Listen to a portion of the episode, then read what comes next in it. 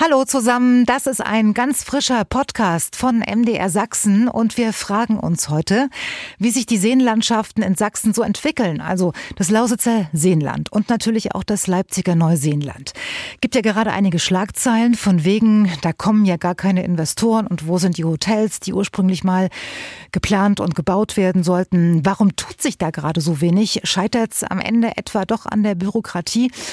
Ja, es gibt so viele Aspekte, die wir besprechen müssen. Deshalb, deshalb legen wir auch gleich los und zwar mit der Landtagsabgeordneten Antonia Mertsching von der Partei Die Linke, dem Bürgermeister der Gemeinde Großpösner Daniel Strobel, dem Leiter der Abteilung Infrastruktur der Landesdirektion Sachsen-Godehard-Kams, dem Landrat des Landkreises Leipzig, Henrik Greichen und mit Rüdiger Pusch von Vineta am Störmtaler See. Er ist ein Investor mit Erfolgsgeschichte. Vineta ist nämlich ein ganz besonderer Veranstaltungsort, eine schwimmende Kirche sozusagen. Und was da genau dahinter steckt und wie es läuft, erfahren Sie alles gleich in unserem Podcast. Übrigens freuen wir uns natürlich auch äh, wie immer über Feedback. Wenn Sie was loswerden wollen, dann schreiben Sie uns an dienstagsdirekt.mdr.de.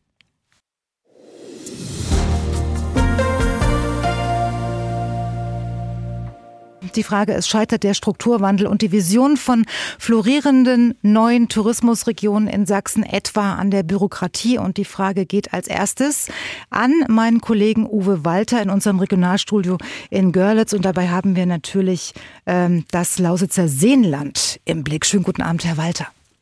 Guten Abend. Sagen Sie, wie, wie beurteilen Sie denn die Situation im Lausitzer Seenland? Läuft dort alles nach Plan, alles nach Zeitplan, wenn es um den Strukturwandel geht? Na gut, da klemmt wohl an der einen oder anderen Stelle die Säge, aber prinzipiell äh, das Seenland ist nach der oder in der Rekultivierung eigentlich auf einem guten Weg. Die Chefin des Landestourismusverbandes, die Frau Winkler, die hatte vor ganz genau einem Jahr angemerkt, ähm, dass die Bürokratie immer im Wege steht und dass es mit weniger Bürokratie äh, schneller gehen würde. Wie, wie beurteilen Sie das? Ja, man sieht jetzt im Augenblick ganz gut am Berzdorfer See. Da sollte eigentlich letzte Woche die Feststellung der Fertigstellung des Berzdorfer Sees kommen. Ja. Da gab es dann Widersprüche vom Anglerverband und von der LMBV. Da feilen aber noch die Juristen dran. Und der Anglerverband kann mit der Nutzung, also mit der Feststellung nicht zufrieden sein, weil sie auch hegen und pflegen den Fischbestand dort. Und so wie sich das die Landesdirektion nach den Umweltgesetzen vorstellt, geht das einfach nicht. Da wird die Nutzung bis auf 21 20 Prozent eingeschränkt. Also das betrifft aber dann in dem Augenblick auch nicht nur die Angler, sondern auch die Segler, Bootsfahrer und die anderen Wassersportler. Mhm. Zumal da auch noch große Flächen gesperrt sind. Also da beißt sich der eine oder andere ganz schön ins Knie. Mhm. Ähm, wird denn diese Gegend mittlerweile von äh, Touristen angenommen? Letztes Jahr hatten wir ja so ein Jahr, wo man gerne in Deutschland geblieben ist in der Pandemie. Ähm, welchen Eindruck haben Sie? Die Gegend wird angenommen. Beim Berzdorfer See kann ich es ganz konkret sagen. Da kommen viele Tschechen, es kommen viele Polen, also ein Drittel Polen, ein Drittel Tschechien. Übrigens, die Gastronomie und der Imbiss ist fest in polnischer und tschechischer Hand. Und der Rest sind eben Görlitzer. Das ist ja auch die Görlitzer Badewanne. Am Geierswalder See sind viele Dresdner, aber auch äh, Brandenburger, genauso am Bärwalder See. Und dass die Region angenommen wird, sieht man zum Beispiel am Sternencamp. Das ist bis November komplett ausgebucht. Mhm. Äh, nun ist aber das Ganze noch lange nicht äh, fertig. Da stehen noch eine ganze Menge Dinge auf der To-Do-Liste. Was, was muss denn äh, im Lausitzer Seenland als nächstes äh, jetzt umgesetzt werden, wenn Sie sich mal den Plan anschauen? Naja, äh, da gibt's noch viel zu tun, zumal manches nicht beachtet worden ist oder es gab auch neue Erkenntnisse, weil eben die Natur sich doch nicht so planen lässt, wie man das ursprünglich gedacht hat. Beispielsweise mhm. am Bärwalder See, die Mole muss komplett neu gemacht werden. Da sind 10 Millionen, äh, die da veranschlagt worden sind. Uferböschungen beispielsweise werden dort weggespült, weil sich die Strömungsverhältnisse eben vorher nicht planen ließen. Das ist genauso am Bernsdorfer See, da ist der Nordstrand zum Teil abgespült worden oder wird abgespült. Also da muss nachgearbeitet werden. Und ich gucke bloß mal an den knappen See, wo mhm. eigentlich nach langer Nutzung auf einmal sich ganz neue äh, Problemfelder aufgetan haben.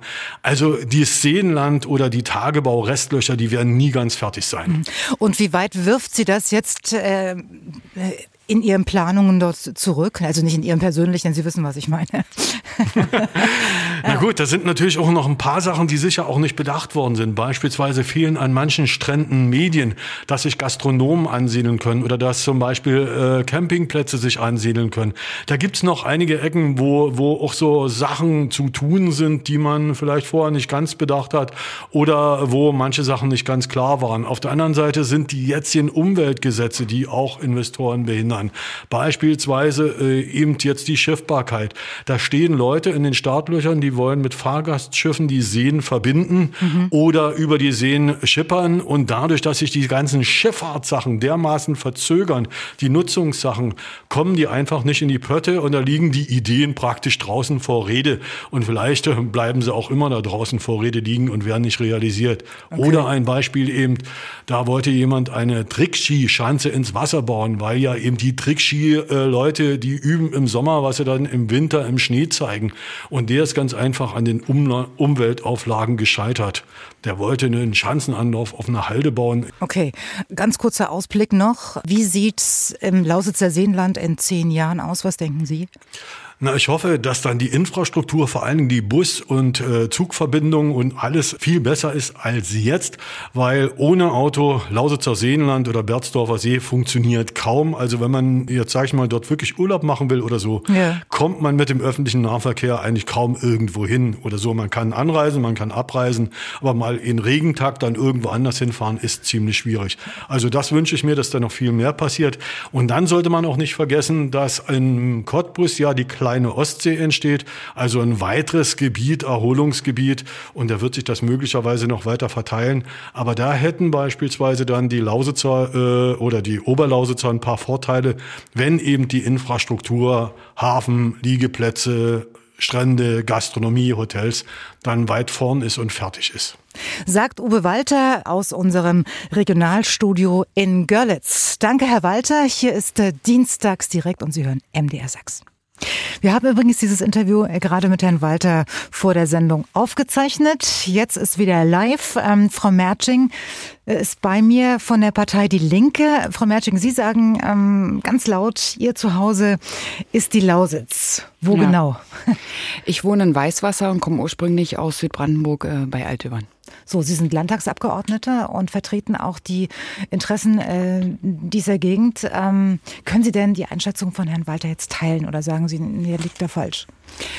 Nee, also das kann ich äh, komplett teilen. Äh, die Sache ist, äh, weil Sie das vorhin immer so gesagt haben, es gibt eine Vision, es gibt einen Plan. Also ich glaube, so in, in en Detail hat zum Beispiel jetzt Wegverband äh, Lausitzer Seenland äh, schon eine Idee, wie man sich da weiterentwickeln kann. Aber für den Strukturwandel an sich fehlt ja eigentlich äh, so eine mhm. große Vision. Das Geld wird mit der Gießkanne ausgeteilt und wir verfolgen eigentlich nicht konkret die Ziele. Es gibt ja auch in der Region Vorbehalte gegen eine touristische Entwicklung, weil man auf der einen Seite vielleicht gar nicht so viele Leute von außerhalb dort immer haben will, also nicht alle.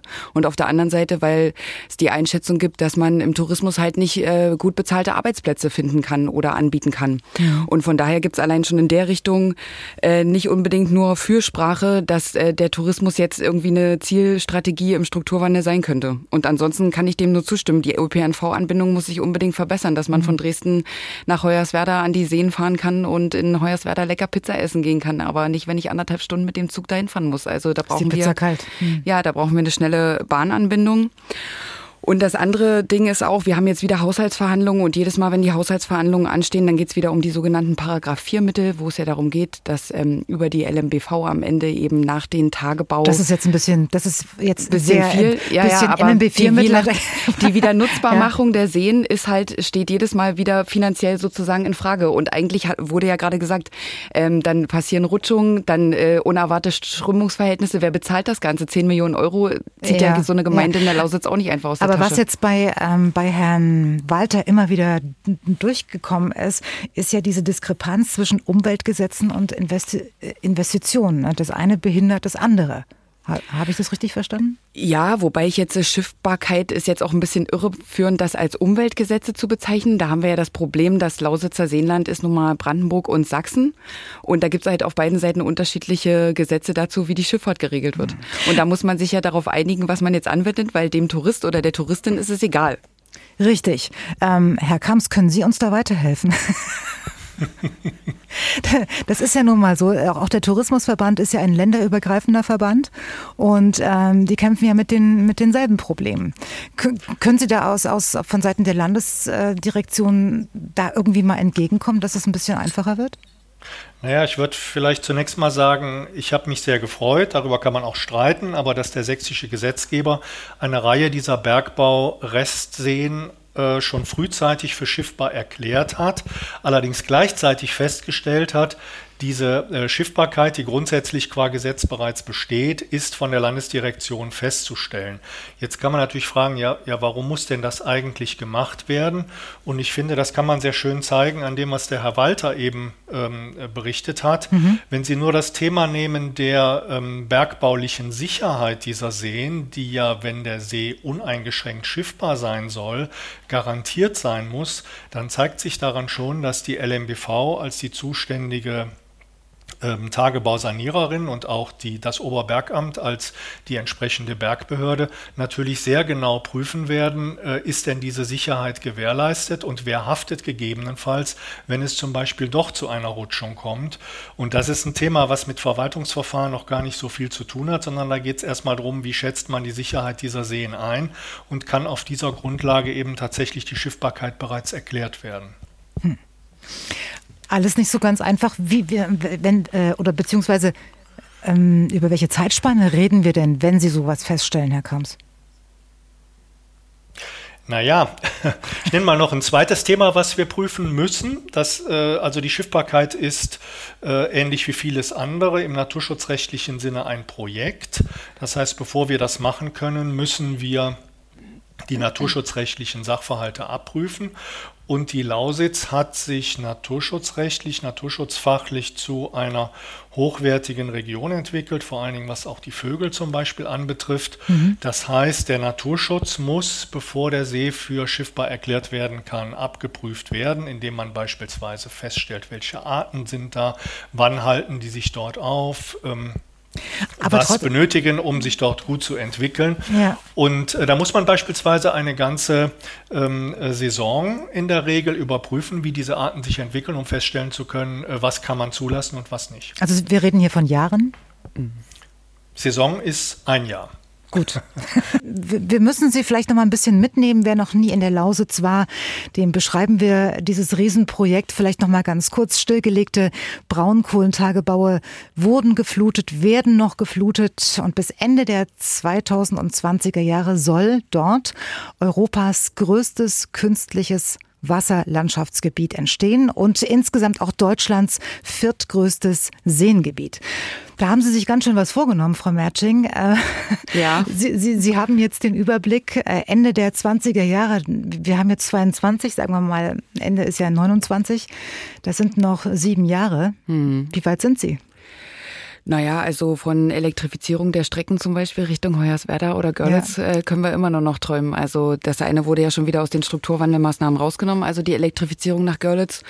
Und das andere müssen wir halt überhaupt mal abwarten, ob wir, ob das geschafft wird. 2027 ist ja jetzt äh, der Zielhorizont. Was meinen Sie mit das andere? Äh, bis Hoyerswerda mhm. äh, zu elektrifizieren, aber wir können es nicht sehen.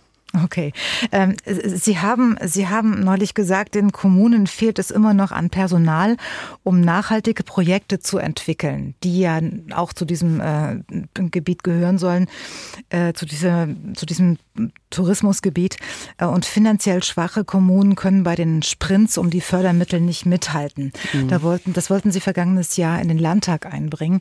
Ähm, haben Sie es geschafft? Wie weit sind Sie gekommen? Weil das ist ja wirklich äh, ein großes Problem. Ne? Also es ist ein Riesenproblem. Äh, es gibt auch irgendwie ein berühmtes Zitat aus der Region von einem Bürgermeister. Wir managen hier mit einer Gemeindeverwaltung bestehen aus einem ehrenamtlichen Bürgermeistern und vier Mitarbeitern die größte Baustelle Europas. Mhm. Und so sieht es halt in den kleinen Dörfern, sage ich mal, aus. Und selbst in Weißwasser, wo ich lebe, weiß ich, wie die Verwaltung, ich sag mal, aus allen Löchern pfeift, äh, zu versuchen, neben den Pflichtaufgaben, die sie haben, jetzt dieses Riesenprojekt Strukturwandel umzusetzen. Ist total super, dass es die Fördermittel gibt.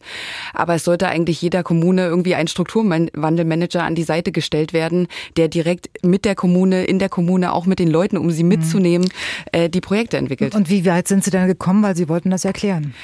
Naja, nicht besonders weit. Also es ist im Landkreis Görlitz so, dass äh, zehn Mitarbeiter beim Landkreis angestellt worden sind, die die Kommunen begleiten sollen. Das machen die auch, aber ja. das machen die halt, können die gar nicht so weit machen, dass äh, jede Kommune tatsächlich jemanden hat, der die Projekte von Anfang bis Ende umsetzt. Und darum geht's ja, dass man Projektentwickler hat, der dann auch die Anträge schreibt und der sich von vorne bis hinten drum kümmert. Und diese mhm. Leute fehlen einfach.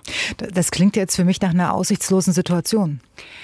Es ist äh, sehr schwierig und die Leute, die da sind, die geben alles, um es umzusetzen, werden aber irgendwie immer wieder weil es ja auch dann heißt so, ja, ihr habt ja jetzt so viel Geld bekommen und die anderen sind neidisch, weil sie auch gerne so viel Geld für die Entwicklung hätten, aber wenn man die gar nicht äh, zielführend ähm, abgreifen kann, die Gelder oder gar ja. nicht die Leute hat, um das umzusetzen, dann, dann finde ich es am Ende auch schade, diese große Transformation oder diese große Veränderung. Ähm, dann kann man nur davon lernen, okay, für so einen Strukturwandel braucht es halt auch ordentlich Personal, dass man den umsetzen kann. Ähm, Herr Kams, Sie sind der Leiter der Abteilung Infrastruktur bei der Landesdirektion Sachsen. Könnte man nicht einfach ähm, die Leute auch teilweise mit dem Geld von den Fördermitteln bezahlen, also damit es endlich vorwärts geht? Was spricht gegen diese geniale Idee? Ähm, ich denke, man muss zwei Seiten zunächst sehen. Äh, Frau Merching, Sie haben ja gesprochen von den Kommunen und den Kommunalverwaltungen. Das sehe ich ähnlich wie Sie. Aber es gibt ja eine zweite Seite, die vielleicht noch wichtiger ist, und das ist die ingenieurtechnische Planung.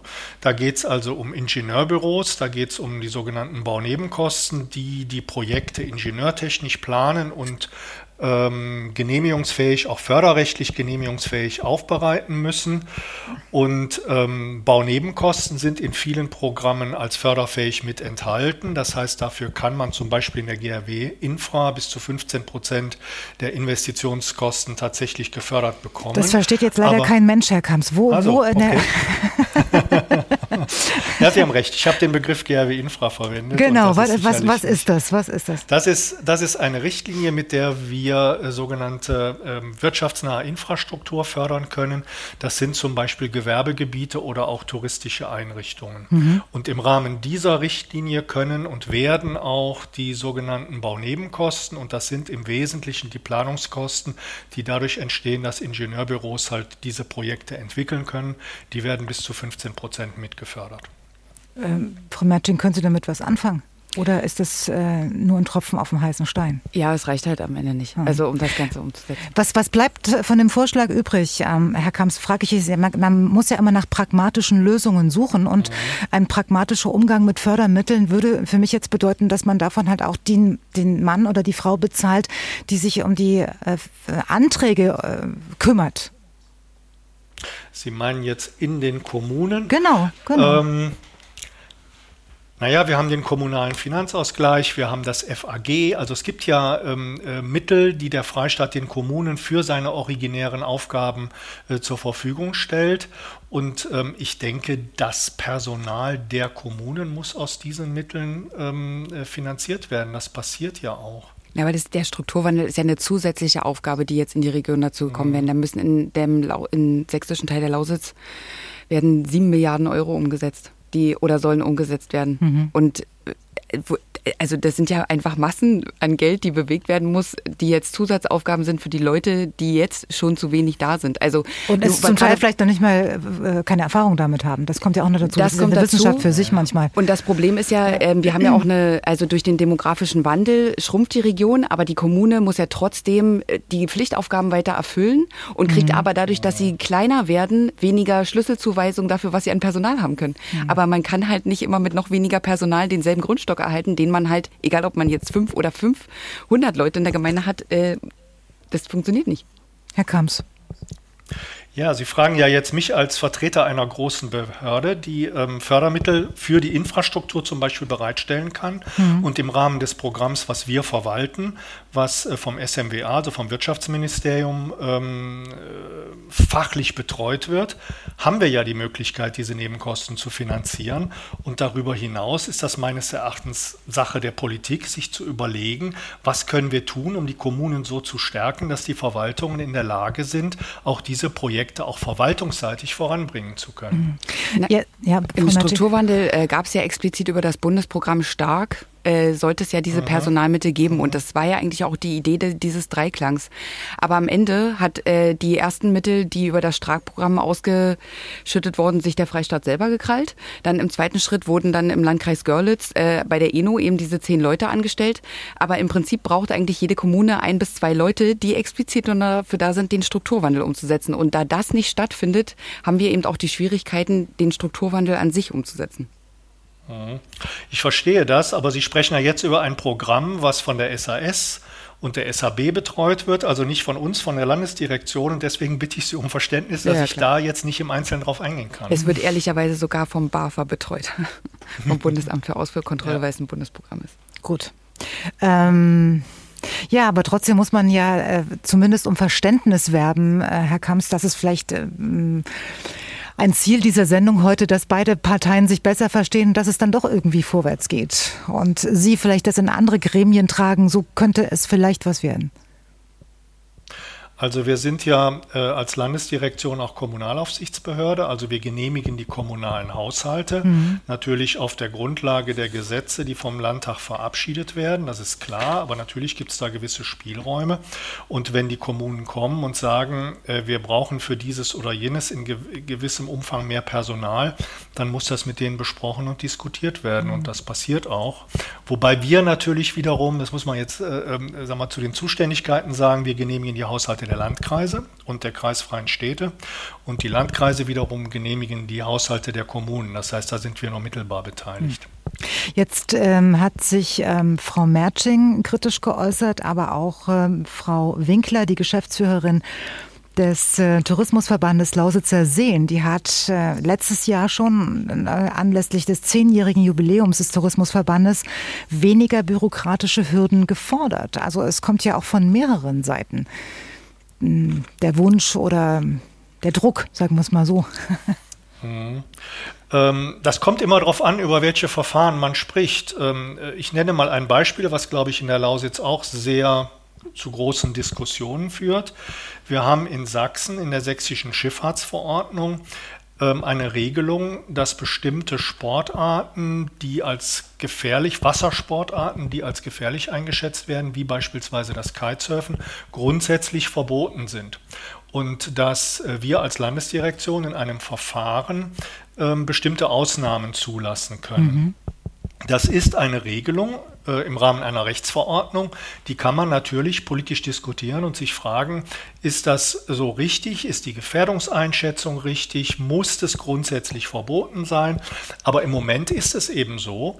Und das heißt, wenn jemand kommt und sagt, ich hätte gerne Kitesurfen genehmigt, dann müssen wir ähm, in der Regel mindestens drei Themen abprüfen. Das erste ist die Frage, äh, was bedeutet das für den Naturschutz auf den Seen, insbesondere für die Vögel und für die Avifauna. Ja. Das zweite ist, ähm, hat das Auswirkungen auf das Wasser und die Wasserqualität? Da sind die unteren Wasserbehörden beteiligt.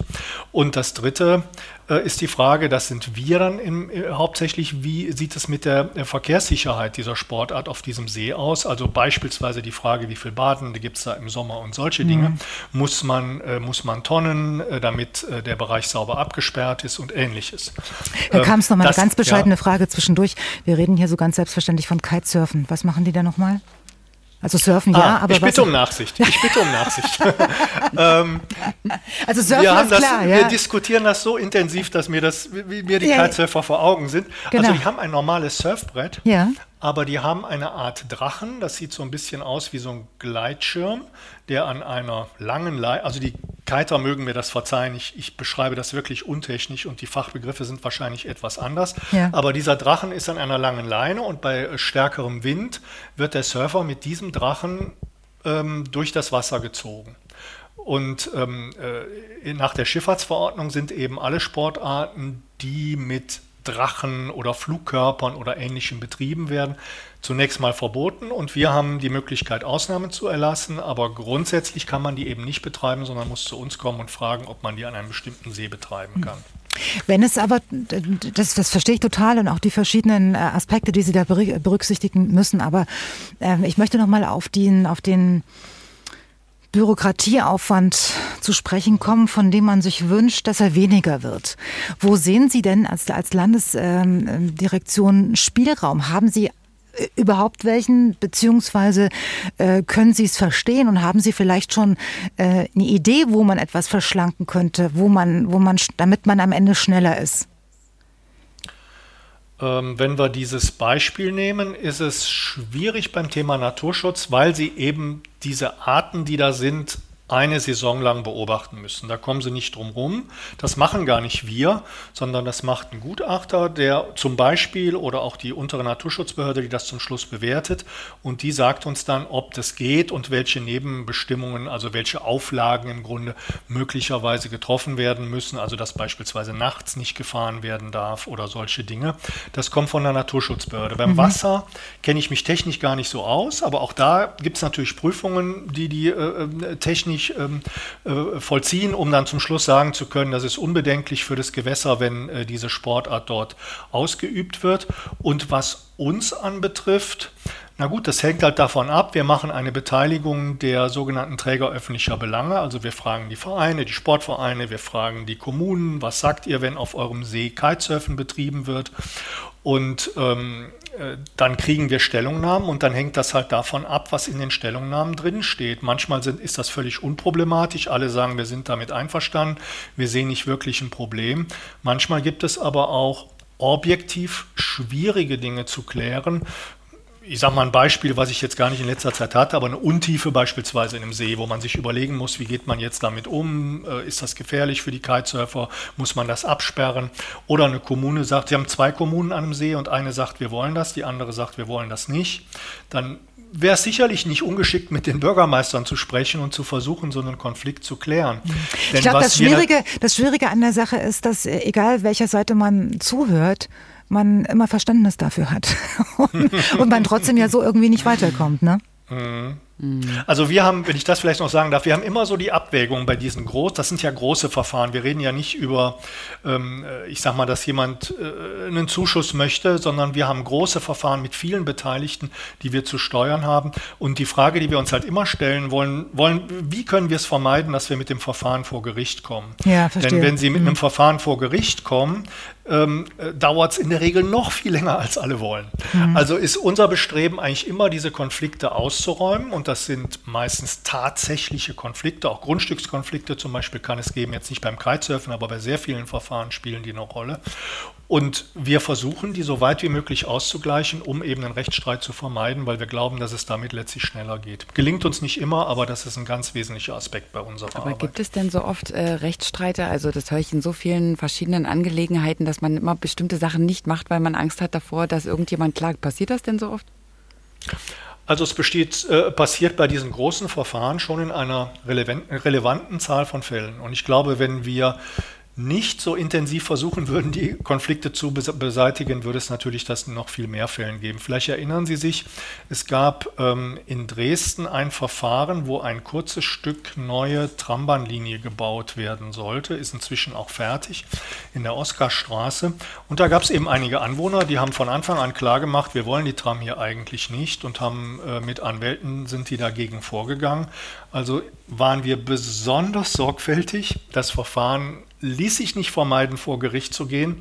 Und wir haben dann trotzdem noch ähm, nicht obsiegt vor Gericht, weil das Gericht der Auffassung war, dass in einer der ähm, Auslegungen der Unterlagen, die wir zwingend machen müssen, damit die Öffentlichkeit einsehen kann, was soll dort gebaut werden und bin ich davon betroffen, dass wir bei einer dieser Auslegungen relevante Unterlagen in der Auslegung vergessen haben. Ja, und ähm, das war mit Sicherheit äh, keine Absicht, sondern wir haben hinterher sogar einen Rechtsstreit geführt bei uns im Haus, ob das Gericht nach unserer Auffassung recht hatte oder nicht. Da waren die Kollegen unterschiedlicher Auffassung. Aber es war klar in dem Verfahren, wir müssen sehr sorgfältig hingucken, was die Leute wollen. Wir müssen genau abprüfen, äh, welche Risiken bestehen und erst dann können wir den Beschluss erlassen. Vom Lausitzer Seenland, äh, wo wir gerade waren, geht es jetzt ins Leipziger Neuseenland und zu meinem Kollegen Alexander Grono aus dem Studio Leipzig. Der kennt die Schwachpunkte nämlich ganz genau. Was braucht diese Region? Äh, aus meiner Perspektive Zeit, Wasser und natürlich Geld. Es fehlt ja nicht an Ideen, wie diese neue Landschaft gestaltet werden kann. Mhm. Doch viele handelnde Personen, ob aus Politik oder der Wirtschaft, vergessen aus meiner Sicht den Faktor Zeit. Eine Landschaft, die sich über Millionen von Jahren entwickelt hat, ist durch die Braunkohlenförderung in vergleichsweise wenigen Jahrzehnten zerstört worden und soll nun in noch kürzerer Zeit wieder geheilt werden. So nachvollziehbar der Wunsch nach schnellen Veränderungen ist, doch da sind auch dem technischen Fortschritt einfach mal Grenzen gesetzt. Zudem treten immer mehr Probleme auf, die auch äh, die Wissenschaft nicht vorhersagen konnte. Zum Beispiel? Beispiel ja, Beispiel Kanuparkschleuse zwischen Markleberger und Stürmtaler See. Im März 2021 waren da Böschungsschäden aufgetreten, mhm. also ist Wasser durchgesickert. Und weil die Standortsicherheit nicht mehr gewährleistet werden konnten, musste die gesperrt werden. Bis Ende diesen Jahres läuft noch ein Wissenschaftlicher wissenschaftliches Gutachten, um überhaupt herauszufinden, was die Ursache dafür ist. Mhm. Kann, man da, kann man da irgendjemandem einen Vorwurf machen, weil das so lange dauert oder ähm, ist es einfach mal. Äh, Wem wollen Sie den Vorwurf ja. machen? Der Natur, weil die Natur so ist, ja. wie sie ist, oder uns Menschen, weil wir noch nicht herausgefunden haben, oder die Wissenschaft einfach in diesen Detailsachen noch gar nicht so weit ist. Das ist auch alles Neuland. Mhm. Ja, mhm. also es gibt keine Tausenden von Seen. Es gibt, klar gibt es Seen, die schon äh, geflutet wurden und renaturiert wurden, aber jeder See ist anders. Das war erst mal ein kurzes Statement von meinem Kollegen Alexander Grunow aus dem Studio Leipzig und eine ausführliche Einschätzung, also das komplette Interview mit ihm, das hören Sie dann nach 22 Uhr. Der Bürgermeister der Gemeinde Großpösner ist bei uns, Daniel Strobel aus Großpösner direkt zugeschaltet. Herr Strobel, sind Sie noch da? Ich höre die ganze Zeit zu und war schon ganz aufgeregt auf meinem Stuhl hin und her gerutscht. Weil Sie wissen, dass Sie jetzt Herr, dran sind, ne? Als Herr, nein, als Herr Kamps sprach. Ach so, okay. Ähm, Herr, Herr Strobe, Sie haben ja gerade gehört, was Herr Gruno gesagt hat. Äh, alles korrekt, ne? Teilen Sie das oder sagen Sie, nee, da liegt er falsch? Nee, vom Grundsatz her teile ich das natürlich. Man muss aber, wenn man zurückschaut ähm, auf die ja, letzten 25 Jahre, was im Leipziger Neuseeland passiert ist, ne, wie die Region aussah nach dem Abschluss wir, ähm, des Braunkohletagebaus, dann können wir echt stolz sein auf das, was hier schon entstanden ist in den letzten Jahren. Mhm. Ähm, und das hängt tatsächlich viel damit zusammen, äh, ja, mit den, ne, wir hatten heute schon mal das Stichwort Vision, ja. mit den äh, Visionen der Menschen, die damals sozusagen in äh, den entscheidenden Positionen waren und auch mit dem Willen in der Region, das äh, Thema voranzubringen. Man muss einfach gucken, es hat sich in den letzten Jahren ja wirklich eine, ja, eine große Dynamik ähm, entwickelt. Ne? Also es sind viele Seen im Norden von Leipzig, im Süden von Leipzig, auch die Fließgewässer in Leipzig, das ist alles entstanden. Im Prinzip an jedem großen oder kleinen See gibt es jetzt mittlerweile irgendeine touristische Einrichtung, die sich in Summe auch gegen gegenseitig ergänzen.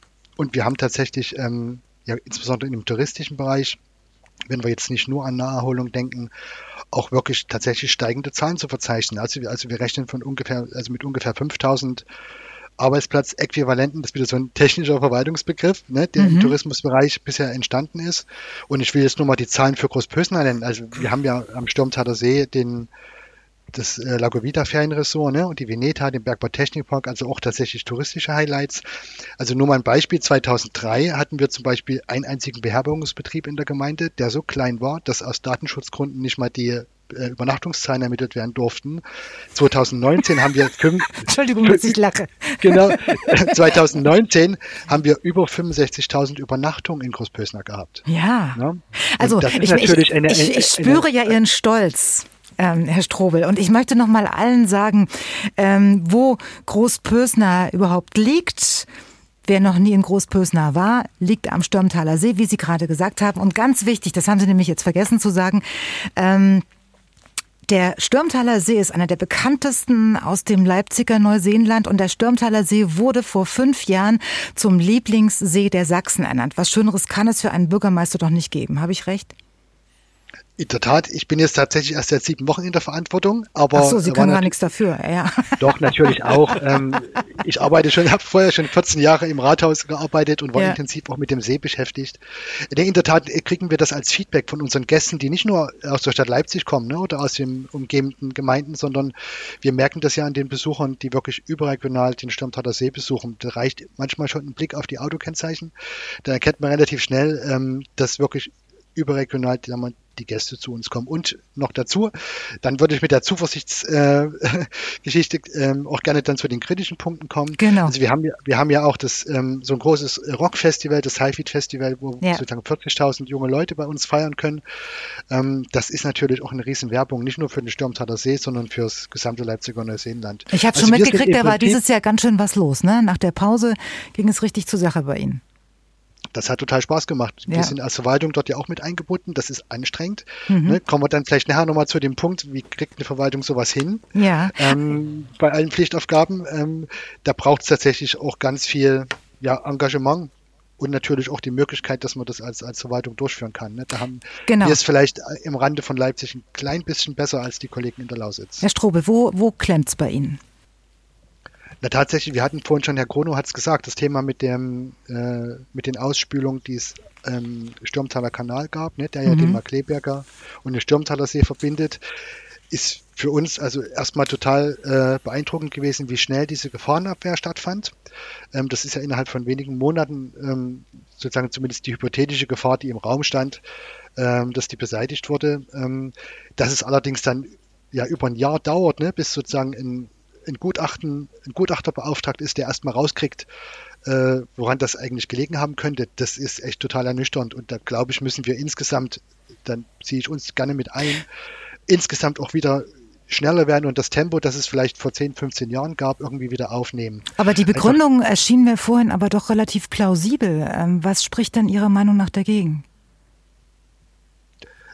Dass es so lange. Kurz auf die Sprünge halten? Äh, naja, dass, dass es eine Saison braucht oder ein Jahr, um erstmal herauszufinden, wie das alles funktioniert, weil damit vorher keiner rechnen konnte und so weiter. Nee, also in Bezug auf die, ähm, auf die Situation am Kanal ja. kann, ist es aus meiner Sicht ähm, natürlich möglich gewesen, natürlich viel schneller, schneller so ein mhm. Gutachten zu beauftragen. Ne? Also wir mhm. wollen ja alle ganz schnell, dass wir wissen, woran das im Zweifel gelegen haben könnte, dass wenn Sanierungsarbeiten notwendig sind, die auch stattfinden und dass der Kanal so schnell wie es geht natürlich wieder eröffnet wird. Ähm, nur ein Beispiel, wir haben an, am Stürmtaler und Markleberger See eine professionelle Fahrgastschifffahrt, die natürlich, das Highlight war immer die Fahrt durch den Kanal und die Schleuse. Ne? Das ja. ist sehr beliebt. Das findet aktuell gar nicht statt seit mhm. über einem Jahr. Und das ist unser Interesse sozusagen, dort auch den Tourismus wieder voranzubringen. Mhm. Geht jetzt diese Kritik an den Herrn Kamps äh, oder was, ähm, was bemängeln Sie jetzt? Also das Tempo auf alle Fälle, was ich rausgehört habe. Es hätte schneller gehen müssen, sagen Sie? Hm? Ja, da kann der Herr Kamps jetzt, glaube ich, nichts dafür.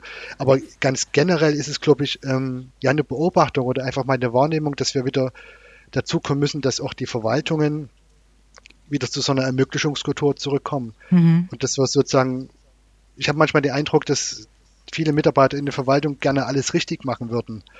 Und ich glaube, gerade in dem Bereich Wasser und Wassersport lohnt manchmal der Blick auch in die Bundesländer Brandenburg und Mecklenburg-Vorpommern, die ja, ja ganz traditionell ganz viele Erfahrungen haben. Ich glaube, dort können wir ganz viel lernen und manche Bedenken, die entweder beim Gesetz oder Verordnungsgeber entstehen, wir hatten vor, vorhin das Thema Kiten, oder vielleicht auch in den Verwaltungen entstehen, das könnte man relativ schnell ausräumen, weil dort ganz viele Jahre schon sozusagen Wassersport und Natur auf den Seen parallel existieren. Mhm. Und es funktioniert. Bei Ihnen steht jetzt auch ein neues Projekt an, ähm, das bis 2026 umgesetzt werden soll, nämlich der inklusive, der inklusive Campingplatz. Äh, der war letzte Woche auch Thema am Stadtrat in, in Leipzig. Wie steht es denn darum? Wie geht es denn da vorwärts? Na, das Projekt nimmt tatsächlich langsam Gestalt an. Das ist ein sehr, sehr spannendes Projekt, auch weil es relativ komplex ist, weil viele Projektpartner beteiligt sind.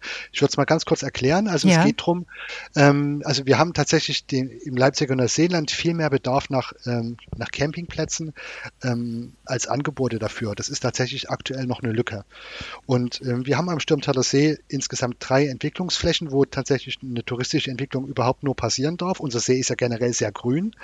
Und in einem dieser Gebiete ähm, im, am Südufer des Sees haben, soll ein Inklusionscampingplatz entstehen. Mhm. Und dort ist geplant, dass ähm, ja, ein Campingplatz für Zelte und äh, Wohnmobile entsteht, der wo Menschen mit, Be mit Beeinträchtigung tatsächlich echte sozialversicherungspflichtige Arbeitsplätze finden. Ne, also das war, ist vielleicht ein ganz interessanter Punkt, weil Frau Matching das ganz am Anfang erwähnte, dass in der Gastro nur ähm, ja, prekäre Arbeitsverhältnisse sind. Dort geht es tatsächlich darum, Menschen mit äh, mit Einschränkungen echte sozialversicherungspflichtige Arbeitsplätze zu bieten und dort sollen soll es auch die Möglichkeit geben, aufgrund der Barrierefreiheit, dass Menschen mit Beeinträchtigung dort auch Urlaub machen können. Mhm. Ne? Solche, Einz solche Ansätze gibt es in Deutschland fast noch gar nicht. Also ganz wenig solche inklusive, inklusiv tätige Campingplätze. Das ist der Kern des Projektes. Dazu kommt noch ein, äh, ja, ein Badestrand mit einer Rettungseinrichtung, weil wir am Jomtaler See noch keinen Badestrand haben, der mit Rettungsschwimmern überwacht wird. Das ist aus meiner Sicht auch ganz wichtig. Und die Universität Leipzig plant in demselben Areal noch ein Natursportzentrum, an dem die Studenten der Sportwissenschaften ähm, in den Natursportarten, also auf dem Wasser, mit, also zum Beispiel Kanu, Rudern, Surfen ausgebildet werden. Mhm. Und da sind sozusagen jetzt gerade in letzter Zeit sozusagen ganz wichtige Meilensteine geschafft worden. Und wir sind total zuversichtlich, dass das, dass das Projekt bis 2026 wird. Gut, also ähm, ich, ich merke schon gerade, Sie haben nicht viel zu meckern, ne? Nee, nicht wirklich. Tatsächlich. ähm, also ich, ich, ich, ja. ich, möchte gerne Zuversicht verbreiten, Mut. Äh, gerne auch nochmal, sagen wir, wie gesagt, den Appell an die Verwaltung, auch mal eine also auch mal Mut zu einer Entscheidung zu haben, ne? dass wir wieder sagen wir, mehr ermöglichen, auch mal was ausprobieren. Dafür braucht es natürlich auch eine Fehlerkultur in der Gesellschaft. Mhm. Wir sind manchmal ganz schnell in der Kritik, wenn Verwaltungen Fehler machen. Ähm, das was meinen Sie, was meinen Sie jetzt mit, mit Fehlerkultur? Also wie wünschen Sie ja, sich das? Ja, dass es auch akzeptiert wird, dass zum Beispiel, wenn ein Projekt auch mal scheitert. Ne? Hm. Also ich würde mir zum Beispiel, ich komme jetzt mal wieder auf auch mein Lieblingsthema Kiten zurück. Kitesurfen, ähm, ne? Kitesurfen, Kitesurfen genau. Ja, ja. Ähm, weil das uns auch schon ganz lange begleitet und ähm, auch Sachsen da gefühlt irgendwie eine Sonderrolle wahrnimmt. Ähm, wir hatten das für den Sturmtaler See auch schon mehr, mehrere Anläufe unternommen und sind tatsächlich irgendwann resigniert gescheitert. Das wäre jetzt so ein Punkt. Ne? Mhm. Ähm, die Idee, die wir damals hatten, gemeinsam mit den Akteuren, war tatsächlich einfach mal ein Jahr lang auszuprobieren, ob tatsächlich eine Gefahr entsteht ohne diese ganzen Tonnen und Beschilderung etc., was man dort braucht. Das wäre zum Beispiel so ein Punkt, wo ich sage, Mensch, lasst uns doch einfach mal ein Jahr ausprobieren. Ähm, vielleicht funktioniert es ja auch ohne diese ganzen starren Regeln. Mhm. Weil man muss sich eins bewusst machen, die Kiter sind auf dem Wasser, wenn kein anderer Mensch auf dem Wasser ist. Nämlich nur, wenn es wirklich richtig heftig windet. Ne, dann ist kein Segelboot auf dem Wasser und da sind auch keine äh, ja, Schwimmer oder Badende im Wasser, sodass sozusagen diese Gefahrenneigung, die da ähm, natürlich in der Schifffahrtsverordnung drinsteht, aus unserer Sicht und aus Sicht der Praktiker kaum gegeben ist. Und da würde ich mir mal Mut wünschen, dass man sagt, okay, wir probieren das mal aus an, an einer Stelle und können das dann sozusagen auswerten und wenn es gut gelaufen ist, auch auf andere Seen übertragen. Herr Kamps, wissen Sie, was Herr Strobel meint? Er ist ja sehr vorsichtig und sehr diplomatisch, dem, was er sagt. Ja, ich würde das äh, vielleicht in, in zwei Bereiche teilen. Das eine ist das Thema Naturschutz, darüber haben wir schon gesprochen.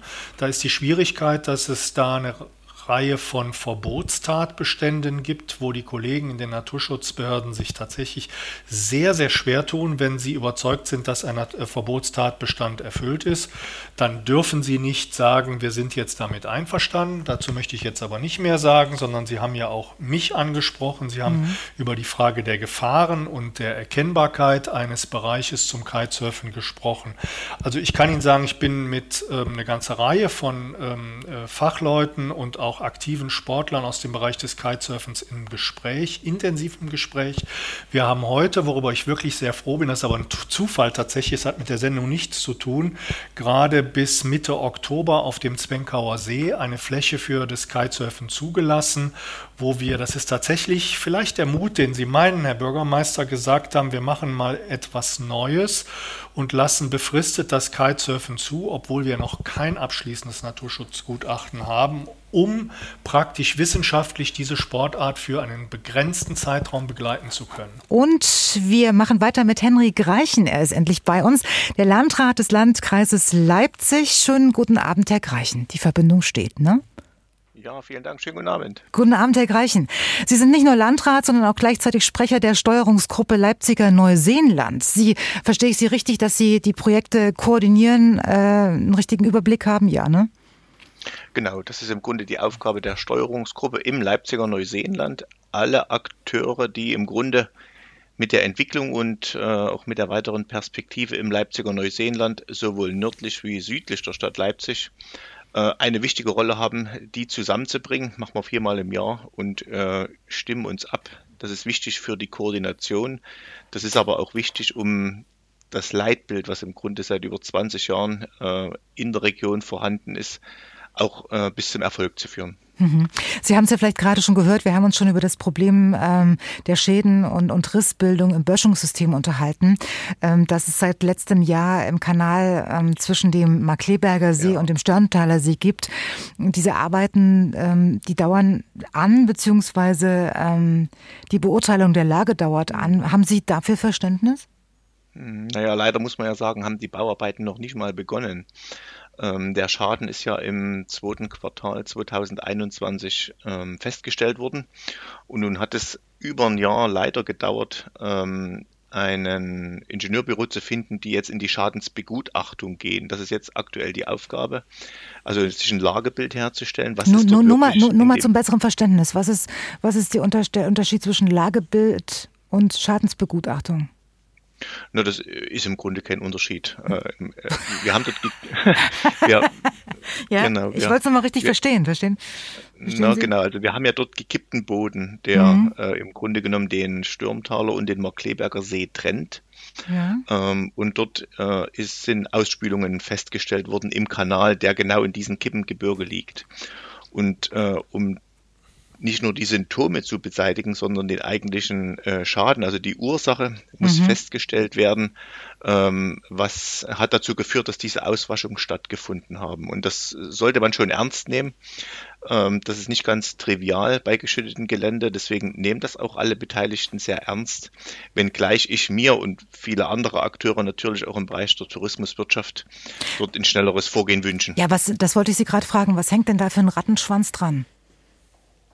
Naja, ähm, in dem Verfahren selbst sind wir als Landkreis jetzt nicht beteiligt. Das ist Aufgabe der Braunkohlesanierung. Die LMBV als eine Bundesgesellschaft hat ja die Aufgabe, die Braunkohlesanierung im Neuseeland durchzuführen. Und genau in deren Hoheit ist es jetzt auch, mit dem Schadengutachter die Dinge festzustellen und dann, wenn sie festgestellt sind, auch einzeln abzuarbeiten. Damit im Grunde, so nennt man das, äh, nachsorgefrei, also im besten Fall gestellt wird. Mhm. Gefährdet das eventuell auch die Existenz von, von Gewerbetreibenden, die sich da in dieser Gegend angesiedelt haben? Wie sieht es da aus? Wissen Sie darüber Bescheid? Ja, also je länger die Situation andauert und die Sperrung des Stürmtaler Kanals ist schon ein Einschnitt in die Tourismuswirtschaft. Mhm. Die Passagierschiffe, die bisher ja auch gependelt sind zwischen Markleberger und Stürmtaler See, tun das nun getrennt auf jeweils dem einen und dem anderen See. Da geht schon ein Stück Qualität verloren. Je länger die Situation anhält, umso schwieriger wird das natürlich für die Tourismuswirtschaft. Mhm. Und apropos Tourismuswirtschaft, Herr Greichen, ja. Äh, ich hatte es ja vorhin schon angedeutet. Ähm, wo bleiben die Hotels äh, und die Freizeitparks, die, ja, sag ich mal, Teil der Vision sind des Leipziger Neuseelandes? Na, da glaube ich, braucht sich äh, das Leipziger Neuseeland nicht wirklich zu verstecken. Es gibt eine ganze Reihe ähm, gut ausgelastete Hotels, ähm, gibt im Grunde an jedem See da so eine eigene Entwicklung. Es gibt ähm, Ostdeutschlands größten Freizeitpark, der inmitten der Neuseen, äh, des Neuseenlandes entstanden ist, mit Belantes, auch einer, der mittlerweile über die Grenzen des Landes hinaus äh, auch in Tschechien gute äh, Zuwachszahlen bei den Gästen verzeichnet. Und wir haben Hotelbauten im Grunde am Stürmtaler See, wir haben die ähm, Ferienwohnungsanlagen am Zwenkauer See, am Heiner See, da ist viel passiert.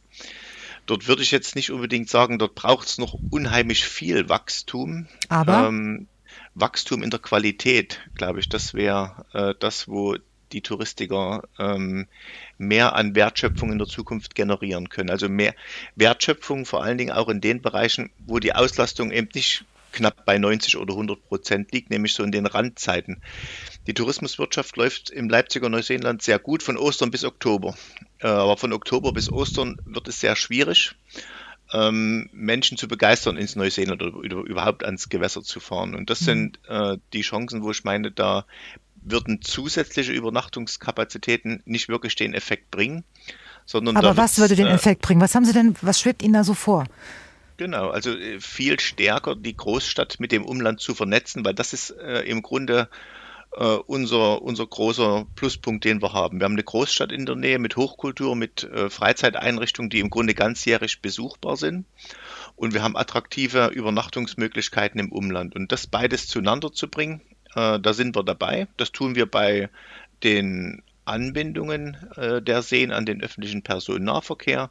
Und das tun wir im Grunde äh, auch mit der Schaffung von den Gewässerverbindungen, wobei dort noch ein gutes Stück zu gehen ist. Das muss man ehrlicherweise auch dazu sagen. Mhm. Also haben Sie jetzt gar nicht, äh, also Sie vermitteln uns jetzt nicht das Gefühl, als ob es stockt im Leipziger Neuseenland. Ähm, es stockt bei den Schlüsselmaßnahmen im Gewässerverbund. Das, Was heißt äh, das, Schlüsselmaßnahmen? Was heißt das? Schlüsselmaßnahmen ist zum Beispiel der Stürmtaler Kanal. Das, ähm, der, äh, das Leipziger Neuseeland hat ja den Anspruch, nicht nur die ehemaligen Tagebauen, die ja wie so ein Flickenteppich im Norden und Leipzig entstanden sind, mit Wasser zu füllen und jeden See für sich nutzbar zu machen, sondern wir haben die Vision und daran arbeiten wir, diese Gewässer miteinander zu verbinden mhm. und über die Fließgewässer, also über die Pleiße, über die äh, Weiße Elster, auch den Verbund bis in die Stadt Leipzig zu tragen. Äh, und genau das ist eine Besonderheit, die haben andere Regionen in der Bundesrepublik nicht. Das also dass man Vorteile. quasi, ich, ich versuche jetzt meinen persönlichen Nutzen daraus zu ziehen.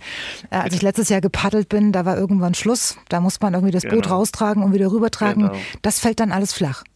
Genau, das ist unsere Vision zu sagen, wir wollen durchpaddeln mhm. vom Stadthafen in Leipzig äh, wo ja aktuell auch gerade viel passiert. Wir wollen durchpaddeln vom Stadthafen Leipzig bis in den Kosputner See und perspektivisch ja auch ähm, in den Zwenkauer See. Das ist die große Baustelle, die es auf der anderen Seite äh, im, im westlichen Teil noch gibt, nämlich den ha sogenannten Hartkanal, der den Kosputner See mit dem Zwenkauer See verbinden soll. Gut.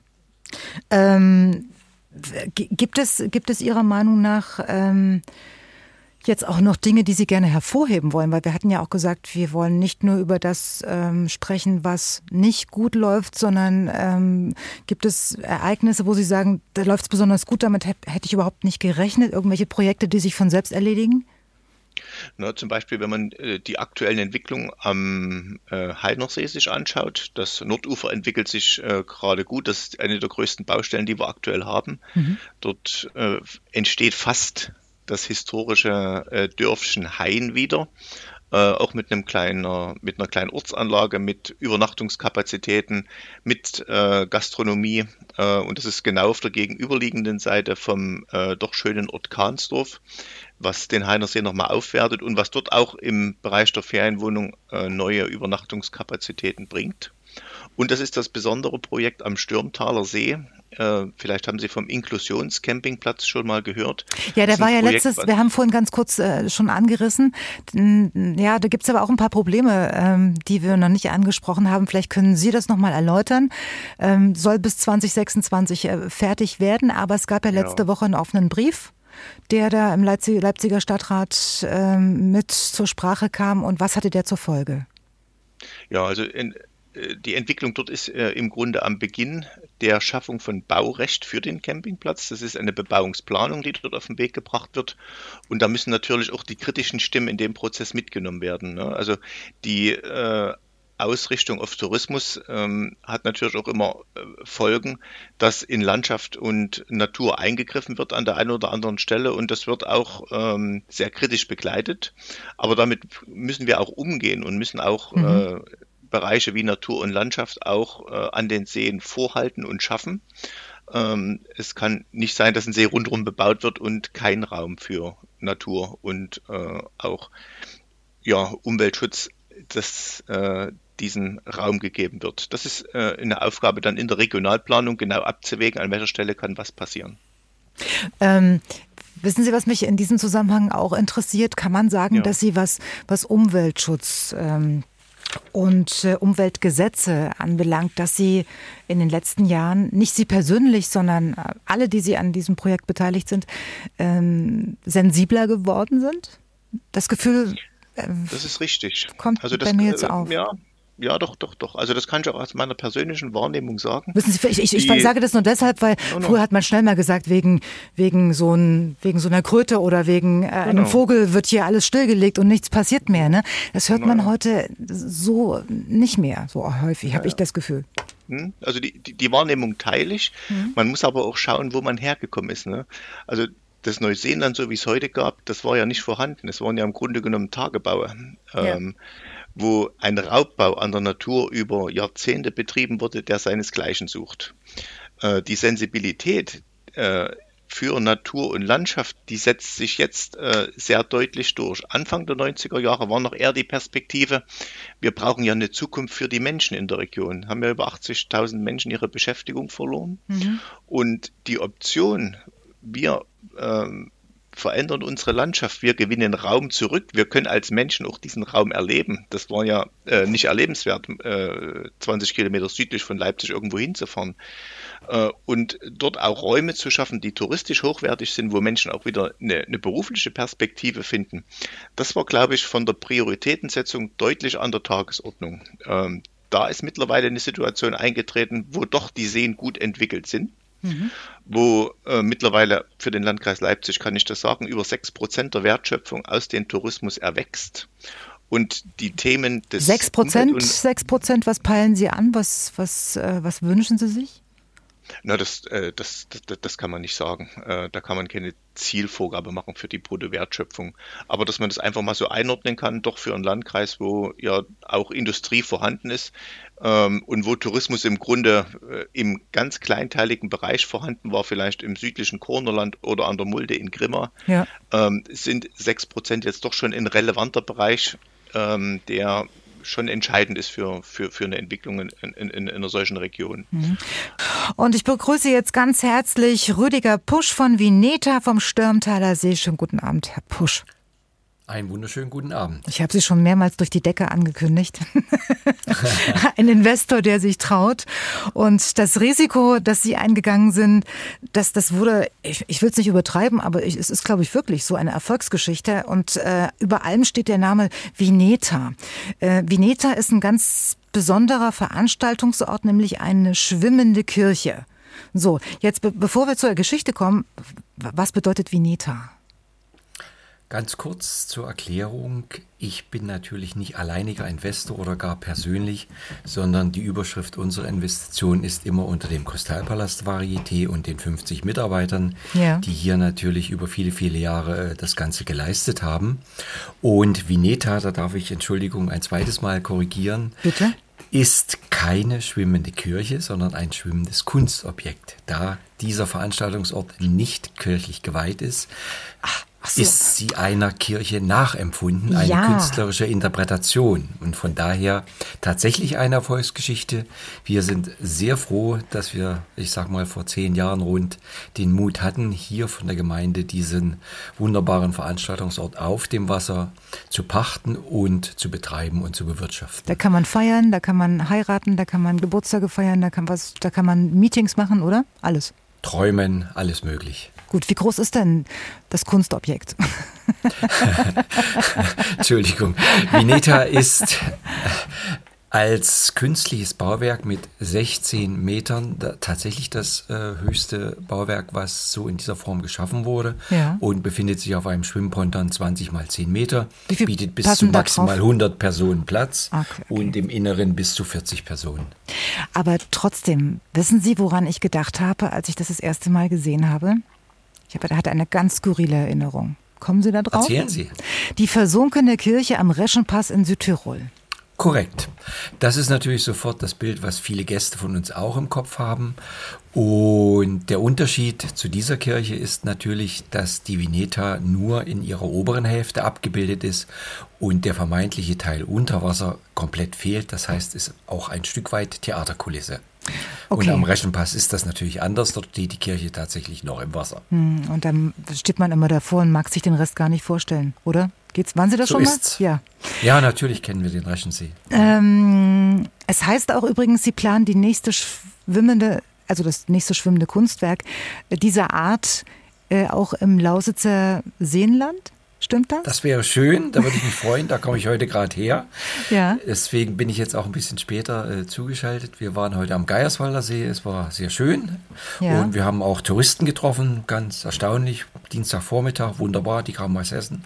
Die hatten glänzende Augen. Das war ein sehr schönes Erlebnis. Gut. Äh, aber Sie versprechen mir, wenn die Nachricht rausgeht, dann bekomme ich die zuerst, ja? Versprochen, sehr gerne. Aber jetzt nochmal ganz objektiv gesehen. Ähm, Herr Pusch, ist das Neuseenland südlich von Leipzig vergleichbar mit anderen Regionen dieser Art oder ähm, möchten Sie sagen, dass es äh, outstanding ist? Also wir als Leipziger, als Betroffene, als Neuseeländer haben natürlich immer, äh, sage ich mal, den Wunsch, das Ganze etwas größer zu machen, als es vielleicht tatsächlich ist. Und wenn man sich im Vergleich dann andere Tourismusregionen anschaut, äh, müssen wir natürlich unser Lasse dann etwas tiefer legen. Was nicht heißt, dass wir nicht alle furchtbar stolz sind. Und ich glaube, das kriegen wir auch als Feedback von den vielen Gästen, die Vielzahl der Seen macht tatsächlich die Besonderheit dieses Seenlandes aus, sei es in der Lausitz oder sei es bei uns hier im Leipziger Neuseenland. Mhm. Wenn man bedenkt, mehr als 20 Seen rund um Leipzig mit dem unterschiedlichsten Charakter, der eine komplett naturbelassen und der andere im Prinzip wirklich eine bessere Wohnstube äh, und dazwischen bewegt sich unglaublich viel an Initiativen, an Sport, an Freizeit, an Erholung, an Tourismus. Das ist schon was ganz Besonderes, so empfinden wir das persönlich und auch die Gäste, die zu uns kommen. Und man muss ja auch wirklich, wenn man von außen kommt, ähm zugeben, dass dieses ganze Projekt Leipzig als Stadt enorm aufgewertet hat. Wissen Sie was, früher ähm, hat man schnell mal gesagt, Leipzig gut und schön, wenn du studierst, ist das total super, aber da kannst du nicht bleiben, weil rundherum ist da nichts. So, so war das. Korrekt. Ja? Richtig, Können Sie richtig. sich noch dran erinnern? Da ja, ist man gerne mal nach Leipzig gefahren, aber bleiben wollte man da nicht, weil wo willst du mit den Kindern hin am Ende? Ne? Korrekt. Ja, Im Lausitzer so Seenland ist es und genau das hat sich ja Da fährt man dann hin, weil es attraktiv ist, dorthin zu fahren. Aber warum soll man dann sonst dort bleiben? Ja. Da reden wir dann gleich nochmal drüber. Ja. Frau Merching, ähm, Herr Pusch, ich hab, wir haben Sie jetzt gerade unterbrochen. Alles ähm, gut. Nee, nee, das war nicht gut. Wo wollten, was wollten Sie noch sagen? was wollte ich noch sagen? Ich wollte sagen, äh, dass es auch sehr viele Akteure gibt, die hier äh, bemüht sind, über viele Jahre, sage ich mal, einen Tourismus aufzubauen. Und dort haben wir leider auch äh, wirklich sehr viel mit Bürokratie, äh, mit Zeitachsen zu kämpfen, die äh, für uns als Unternehmer, die ja. in einer sehr kurzlebigen, äh, sage ich mal, Marktsituation sich befinden. Das wollte ich Sie äh, jetzt gerade fragen. Überhaupt nicht ausreichend sind. Ne? Das wollte ich Sie gerade fragen. Sie, Sie sind ein erfolgreicher Investor, Sie hatten eine gute Idee, äh, das läuft, ähm, aber mit welchen Problemen hatten Sie äh, zu kämpfen? Und wenn Sie jetzt da mal draufschauen und versuchen da mal losgelöst von, von Ihrem Projekt ähm, die Lage zu beurteilen, haben es Investoren vergleichsweise leicht oder schwer in Leipziger Neuseeland? Wie beurteilen Sie die Lage gerade? Ich kann natürlich jetzt nicht für andere Regionen sprechen. Ich weiß noch hier, es ist nicht einfach und in den letzten zehn Jahren ist es deutlich komplizierter geworden. Das mag in der Natur der Sache liegen, in, der, in dem Erfolg des Projektes, dass natürlich genauer hingeschaut wird. Als wir begonnen haben, waren viele Freiräume da, wo ich sag mal auch Behörden einfach risikobereiter waren. Was Herr Strobel angesprochen hat, findet man heute kaum noch. Es ist eher die große Angst, um Gottes Willen, kein Fehler machen, nichts falsch machen. Und das ist äh, sehr schwierig. Natürlich gibt es für alles Regeln und Gesetze, die halten wir selbstverständlich auch ein. Aber wenn wir uns einem neuen Projekt widmen, beispielsweise einer neuen Trendsportart, dann ist es nahezu utopisch vorherzusagen, ob man dafür eine Genehmigung bekommt. Vielleicht, vielleicht, vielleicht kommen wir mal weg vom Kitesurfen. Ich weiß, warum Nee, nee, nee, ich habe nee. eine andere äh, im Portemonnaie. Ja, ich, ich wollt, ja, genau. Ich wollte nämlich noch mal fragen, ähm, was, was war früher besser als heute? Also vor zehn Jahren, was diese ähm, Sache betrifft. Ich glaube, die Risikobereitschaft der Verwaltungen, der Mitarbeiter war einfach höher. Möglicherweise gab es dort eine andere Kultur miteinander. Jetzt ist man eher bedacht, Fehler zu vermeiden. Das ist auch gut und richtig. Das erwartet logischerweise auch der Bürger. Aber den Mut zu einem Experiment oder sagen, das und das machen wir, der ist kaum noch zu finden, ehrlich gesagt. Und was viel schlimmer ist, die Entscheidungsprozesse dauern ewig. Es dauert ein Jahr, zwei Jahre, drei Jahre, ehe man überhaupt irgendeine Genehmigung bekommt. Haben Sie ein schönes Beispiel ist, für uns? Worauf haben ja, Sie selbst, ewig gewartet? Selbstverständlich. Ich habe vor anderthalb Jahren eine Genehmigung zum E-Foilen beantragt. Das ist wieder was Neues. Was Kein Kitesurfen in diesem Fall. Was ist das? Sie fahren auf elektrischen Surfbrettern und können damit über dem Wasser schweben. Aktuell ist Sachsen das einzige Bundesland, das hier ein Verbot ausgesprochen hat, beziehungsweise ein Teilverbot. Man darf es also in nur ausgewiesenen äh, Bereichen äh, machen. Und diese Sportart hängt jetzt nicht nur an elektrischen Surfbrettern, sondern ist ein breiten Leistungssport, äh, modernste Ausrichtung. Äh, ich sag mal, jeglicher Segelsport funktioniert über das Foilen, sprich man hat eine Finne, eine Tragfläche unter dem Boot, die äh, auf Geschwindigkeit und Energieverbrauch einen großen Einfluss hat. Und diese absolut zukunftsfähige Technologie ist in Sachsen gerade verboten worden. Olympioniken können hier nicht mehr trainieren, weil es verboten wurde. Das ist lächerlich.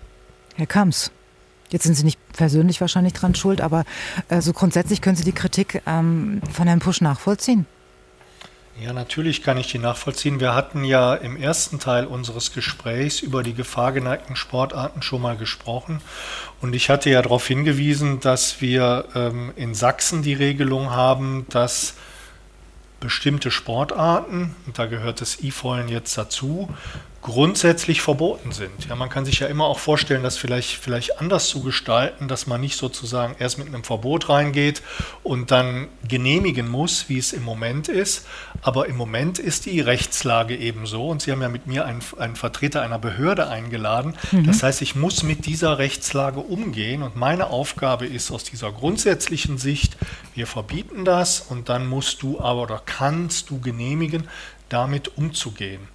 Und ähm, Herr Pusch, wir kennen uns, glaube ich, ein bisschen und äh, ich würde Ihnen anbieten, weil ich auch mit anderen darüber im Gespräch bin, dass wir uns zum Thema E-Foil nochmal zusammensetzen. Da hätte ich Lust, von Ihnen einiges dazu zu erfahren.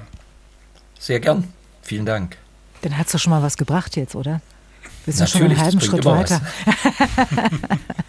ja, das wird übrigens später auch nochmal im Interview klar mit Katrin Winkler, der, der ähm, Geschäftsführerin vom Tourismusverband äh, Lausitz dass ähm, viel bei ihr, also sie hat ja auch die Erfahrung gemacht, dass viel vom Goodwill der Behörden äh, abhängig ist und von Menschen, die man kennt, mhm. mit denen man gut zusammenarbeitet. Das möchte man sich gar nicht vorstellen, aber ähm, letztendlich ist es alles, was wahrscheinlich im Moment bleibt.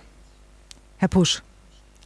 Ja, auf jeden Fall. Es hängt natürlich immer viel an der Kommunikation. Deswegen bin ich auch immer interessiert äh, an Gesprächen, wo wir Lö Lösungen finden. Einfach nicht die Probleme und Verbote äh, ganz oben dran stellen, sondern tatsächlich Lösungen finden. Mhm. Und schlussendlich geht es ja jetzt auch nicht um, ich sag mal, die eigene Befriedigung und sagen, das und das will ich unbedingt oder ich will ja mein persönliches Ding durchsetzen, sondern es ist ja immer äh, eingebettet in ein Gesamtportfolio, was wir am Stürmtaler See anbieten anbieten.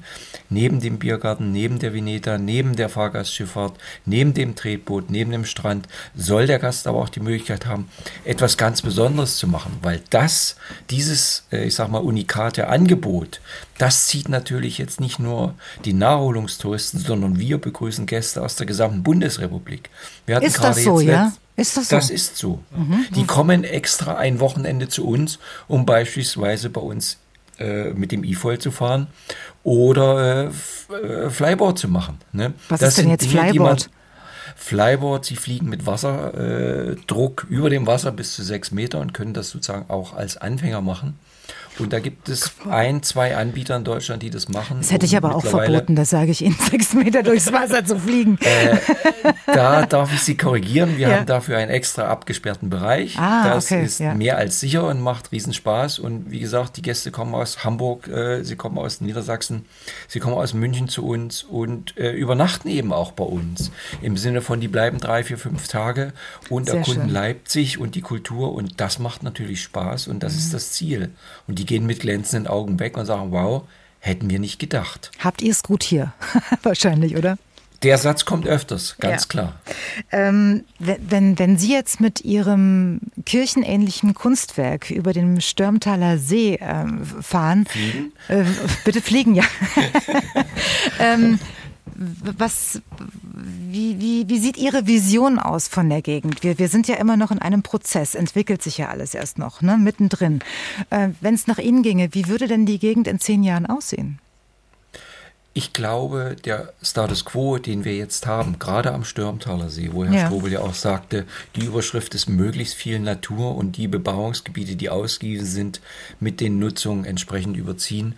Das wäre für mich die Vision im kleinen Maßstab, jawohl, bei uns sozusagen der Blick auf den Stürmtaler See.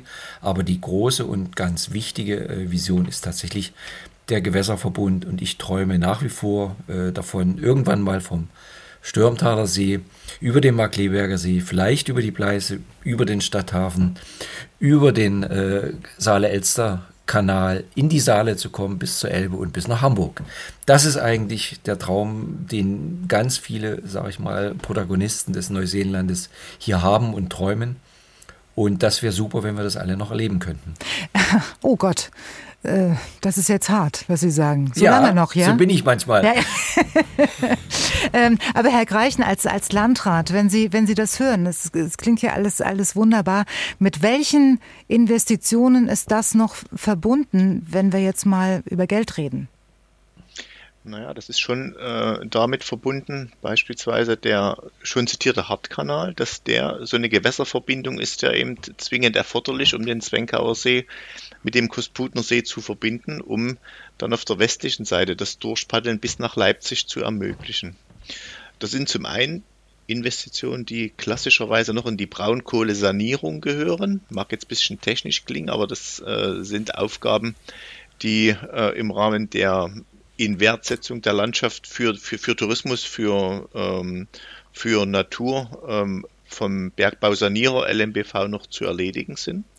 Und dann haben wir am Grunde das zweite Thema die, so vor der Haustür. Moment, die äh, Frau Mertsching wollte noch kurz was sagen. Was haben Sie gesagt? Die, die sogenannten Paragraph 4 Mittel, die ich vorhin auch schon mal angesprochen habe. Genau, das die, sind die Paragraph 4 Mittel. So, so, so, technisch wollte ich gar nicht werden. Ne? Sind, ja. äh, es gibt ja so ein Verwaltungsabkommen und äh, unter anderem auch einen Paragraph 4 in diesem Verwaltungsabkommen und der sieht vor, macht ein bisschen mehr wie die eigentliche Braunkohlesanierung, äh, richtet den See nicht so her, dass er einfach da ist, sondern äh, erhöht die Qualität an den Seen, baut einen Radweg rundherum, ähm, mhm. baut eine Gewässerverbindung, die vielleicht da sein muss, weil der eine See vier Meter über dem anderen liegt und ohnehin äh, das Wasser abgeleitet werden muss. Wenn das Wasser abgeleitet werden muss, kann es auch zu einer touristischen Gewässerverbindung genutzt werden. Und das sind so die Paragraph 4 Mittel, die ganz substanziell sind, diese touristische Entwicklung weiter anzuschieben. Herr Kreichen, ja. Äh, kann ich trotzdem eine Zahl von Ihnen haben, wie viel das am Ende ist? Haben Sie das schon mal überschlagen? Das habe ich in Summe jetzt äh, noch nicht überschlagen, da sind viele Dinge ineinander greifen. Die Entwicklung ähm, von, von dem Leipziger Neuseeland ist ja nur zum Teil diese Paragraph 4 ähm, äh, da gibt es ja noch den Paragraphen 1 bis 3, wo auch gut Budget drinsteckt für die Sanierung. Da gibt es aber auch die ähm, Wirtschaftsförderinstrumente für die Erschließungsanlagen an Land, ne? die, die Straße, mhm. die gebaut werden muss äh, bis zum Lago Vita oder die Straße, die gebaut werden muss, um den Zwenkauer Hafen zu erschließen. Äh, das sind äh, andere Budgets, die wir da nutzen. Und dann gibt es das neue Thema seit knapp zwei Jahren, das Thema des äh, nächsten Strukturwandels, der vor der Region steht, der es uns aber auch nochmal ermöglicht, Geld in die Hand zu nehmen, um den Tourismus zu stärken. Also ich entnehme Ihren Ausführungen ähm, jetzt keinen Geldmangel. Hm, Geld ist rein theoretisch da. Verstehe ich Sie richtig? Naja, man muss immer schauen, für was. Ne? Ähm, die äh, Förderprogramme haben ja auch einzelne Verwendungszwecke. Man kann nicht den Haufen Budget nehmen und sagen, jetzt mache ich mal dieses oder mache mal jenes. Wir haben schon äh, einen Geldmangel in dem Bereich des sogenannten Paragraphen 4 äh, der ja jedes Jahr auch mit äh, dem Freistaat neu ausgehandelt muss. Und aktuell sind wir da in dieser Phase, dass wir äh, in dem Bereich Paragraph 4 ganz genau auf den Staatshaushalt der nächsten beiden Jahre schauen und sagen, mit dem Ansatz, ähm, der seitens der Regierung vorgelegt wird, können wir unsere Schlüsselmaßnahmen eben nicht umsetzen. Und da mhm. kämpfen wir gerade äh, mit den Beteiligten aus der Region, dass uns dort noch ein höherer Ansatz gelingt. Wovon sind denn private Investitionen äh, abhängig im Neuseeland? Ähm, ganz klar von, von, von Baurecht. Ohne Baurecht wird nichts funktionieren. Ähm, und auch das, was Herr Pusch angesprochen hat, auch ein bisschen Mut, mal Dinge zu entscheiden, ähm, die in einer Landschaft, die vollkommen neu äh, gestaltet werden kann, wofür es keine Blaupause gibt, ja. wofür man nicht sagen kann, das ist in Nord-, in Süddeutschland irgendwo schon mal so passiert, eben solche Entscheidungen zu treffen. Ähm, und das war sicher vor 10, 15 Jahren ein Stück stärker ausgeprägt, dieser Mut, diese Entscheidung zu treffen, auch in den Behörden. Ähm, das ist mittlerweile äh, eine andere Situation, auch geprägt dadurch, dass natürlich auch solche Genehmigungen beklagt werden. Auch das ist eine Situation, mit der müssen wir uns auseinandersetzen. Mhm. In der jüngeren Vergangenheit, das war vor 10, 15 Jahren im Grunde kein Instrument. Aber heute ist das auf der Tagesordnung, dass Bebauungspläne auch mal beklagt werden, dass Planfeststellungen beklagt werden. Äh, und das sind natürlich Dinge, die die Prozesse verlangsamen und äh, auch dafür sorgen, dass die Rechtssicherheit manchmal dazu führt, dass äh, jeder Winkel da geprüft hm. wird. Jetzt hat Herr Pusch ähm, weniger positive Aussicht, was den Zeitplan anbelangt, gerade besprochen mit uns, ob wir das noch erleben. Wie sieht Ihre Planung aus für den Idealzustand, dass wir mit dem Paddelboot ähm, vom Kosputner See bis nach Hamburg fahren können? Na, ähm, da, da, dazu konzentriere ich mich erstmal auf das Paddelboot vom Neuseeland in die Stadt Leipzig und das äh, sollten wir in dieser Dekade doch noch hinbekommen. Und den Für Rest jetzt? Das Paddeln bis Leipzig, da ist ja eine entscheidende Gewässerverbindung, die wir jetzt äh, aktuell in unserem Land gar nicht in der Hand haben. Ne? Das ist ja der Elster-Saale-Kanal, der im Grunde genommen, ähm, naja, so ein gutes Stück Weg schon vorhanden ist, von Leipzig nach Westen, aber das letzte Teilstück bis zur Saale äh, eben noch fehlt. Und ähm, das ist leider jetzt auch gar nicht in unserem Zuständigkeitsbereich, da es in Sachsen-Anhalt liegt. Ja, vielleicht hat der Push nicht ganz unrecht mit der Frage, ob wir das noch erleben. Hier ist MDR Sachsen mit Dienstags direkt. Wie entwickeln sich die Seenlandschaften in Sachsen? Darüber sprechen wir heute Abend und jetzt nochmal mit Antonia Merching, ähm, Landtagsabgeordnete und ähm, gehört zur Partei Die Linke und das, die Lausitz ist Ihre Heimat. Sie, wir hatten zu Anfang der Sendung ganz ausführlich gesprochen und als wir dann, Sie haben über das Leipziger Neuseenland gesprochen haben, wurden Sie plötzlich ganz leise, hatte ich so den Eindruck. Und ähm, wir haben das hinter den Kulissen schon mal kurz angedeutet. Ich finde das äh, absolut nachvollziehbar und, und, und wollte Sie jetzt bitten, das nochmal noch mal zu erklären, warum Sie so ruhig geworden sind, als Sie gehört haben, was im Leipziger Neuseenland los ist im Vergleich zur Lausitz. Ja, weil ähm, allein schon durch die Stadt Leipzig die Region äh, eine ganz andere Entwicklungsdynamik hat, die wir in der Region immer wieder aus uns selbst heraus generieren müssen und dafür irgendwie zu wenig äh, Unterstützung äh, von der Staatsregierung bekommen oder überhaupt ein politisches Bekenntnis aus Dresden. Also zum Beispiel allein um die Lausitz als eine Destination, eine touristische Destination äh, zu beschreiben oder äh, auszuzeichnen, äh, dass da halt auch entsprechend in, äh, investiert und entwickelt wird, bräuchte man angeblich 1,5 5 Millionen Übernachtungen. So, und jetzt gibt's aber, die Lausitz wird bisher noch so über die Oberlausitzer Heide- und Teichlandschaft ähm, beworben oder das Bautzner Oberland. Also es gibt noch nicht mal so einen, so einen eigenen Kern, wo man sagt, das ist jetzt äh, die Lausitz, die wir halt touristisch bewerben wollen und deswegen investieren wir dort auch rein. Wir haben auf der ähm, wir haben diesen Zweckverband Lausitzer Seenland. Der hat auf der sächsischen Seite jetzt dank der Bundesförderung zehn Stellen, die dafür arbeiten, dass äh, die Region touristisch genutzt werden kann. Auf Brandenburger Seite sind es 130. Oh. Also da sieht man halt schon mal das 10 Verhältnis ja, zu 130. 10 zu 130 und da sieht man halt, ich meine, wir haben halt aus Dresden heraus auch ein unheimliches Bedürfnis ins Umland zu fahren. Die sächsische Schweiz ist ja das ultimative ähm, Besuch, äh, Besuchsziel für die Dresdner und Dresdnerinnen. Aber wenn man innerhalb von einer halben Stunde in Hoyerswerda wäre, dann würde man aus Dresden auch sich mal schneller in den Zug äh, dahin setzen und dahin fahren. Dann haben wir aber vor Ort wieder das Problem, dann ist alles mit den äh, äh Fahrradwegen nicht richtig ausgeschildert. Manchmal fährt man 20, 30 Kilometer, da kriegt man nicht mal ein Brötchen unterwegs, um sich das irgendwo, muss ich Ihnen, ähm, Das muss ich Ihnen sagen, das passiert aber im Leipziger Neuseenland auch. Also das, das, kann, das, das kann, sein. Kann sein. Ich, ähm, ich, ich weiß nur, ich, ich finde es ja auch niedlich. Ähm, es ist ja bei uns alles auch anders organisiert und trotzdem ähm, kommt es halt nur durch die Eigeninitiative vor Ort voran. Wir haben ähm, immer noch das Problem, die Bebauung des Hoyerswerdaer Ufer am Scheibesee wartet immer noch auf die Genehmigung der Landesdirektion. Der Investor, Investor wartet bereits. Am Spreetaler See. Herr Kamps, schon, das war für Sie, ne? Ja. Am, äh, am Spreetaler See ist seit zwei, also wurde bis 2015 ähm, einiges vorbereitet, Anlagen gebaut, durch die Gemeinde fertiggestellt. Und da fehlt halt ein Wasserstand von einem Meter, der diese Sicherheit gibt, dass es dort halt keine Rutschung gibt. Und dadurch, dass es halt diesen, den, niemand kann jetzt diesen Meter Wasser herbeizaubern, das ist schon klar. Aber da sieht man halt, dass die einen vorangehen wollten und was machen wollten und die anderen aber irgendwie wahrscheinlich nicht kommuniziert haben, dass es noch nicht zu schaffen ist oder dass wir halt dann noch warten müssen es wurde ja vorhin auch mehrmals gesagt, durch diesen Tagebau und die, den Braunkohleabbau gibt es einen unheimlichen Eingriff in die Landschaft. In der Lausitz fehlen eine Milliarde Kubikmeter Wasser. Und man will es als ähm, äh, ja auch Seenland ausbauen. Und da muss man dann auch mal ehrlich hingucken und auch wirklich, man kann nicht alles technisch lösen. Es braucht auch die Zeit. Aber es muss halt mehr Geld reinfließen, damit wir überhaupt in der Richtung weiter vorankommen. Und dafür würde ich auch noch mal werben. Dafür brauchen wir halt politisch auch das Bekenntnis von Dresden, dass das Lausitzer Seenland eine touristische Destination ist, die zwischen Berlin und Dresden auch stärker oder besser über den ÖPNV erreicht werden muss und die auch mehr Personal braucht, um die Region zu entwickeln. Herr Greichen, was würden Sie als Landrat ähm, Frau Mertsching jetzt mitgeben, äh, so als Tipp äh, nach dem Motto, das ist meine Erfahrung, die würde ich gern weitergeben, macht das so und es läuft besser? Naja, die, die Lage ist schon grundsätzlich eine andere. Das hat ja Frau Mertsching zutreffend beschrieben. Ja. Hier in, in, eine dynamisch wachsende Stadt, so mitten in einer Destination, äh, die ist in den letzten zehn Jahren um das Maß einer Großstadt gewachsen, also von 500 äh, auf 600.000 Einwohner.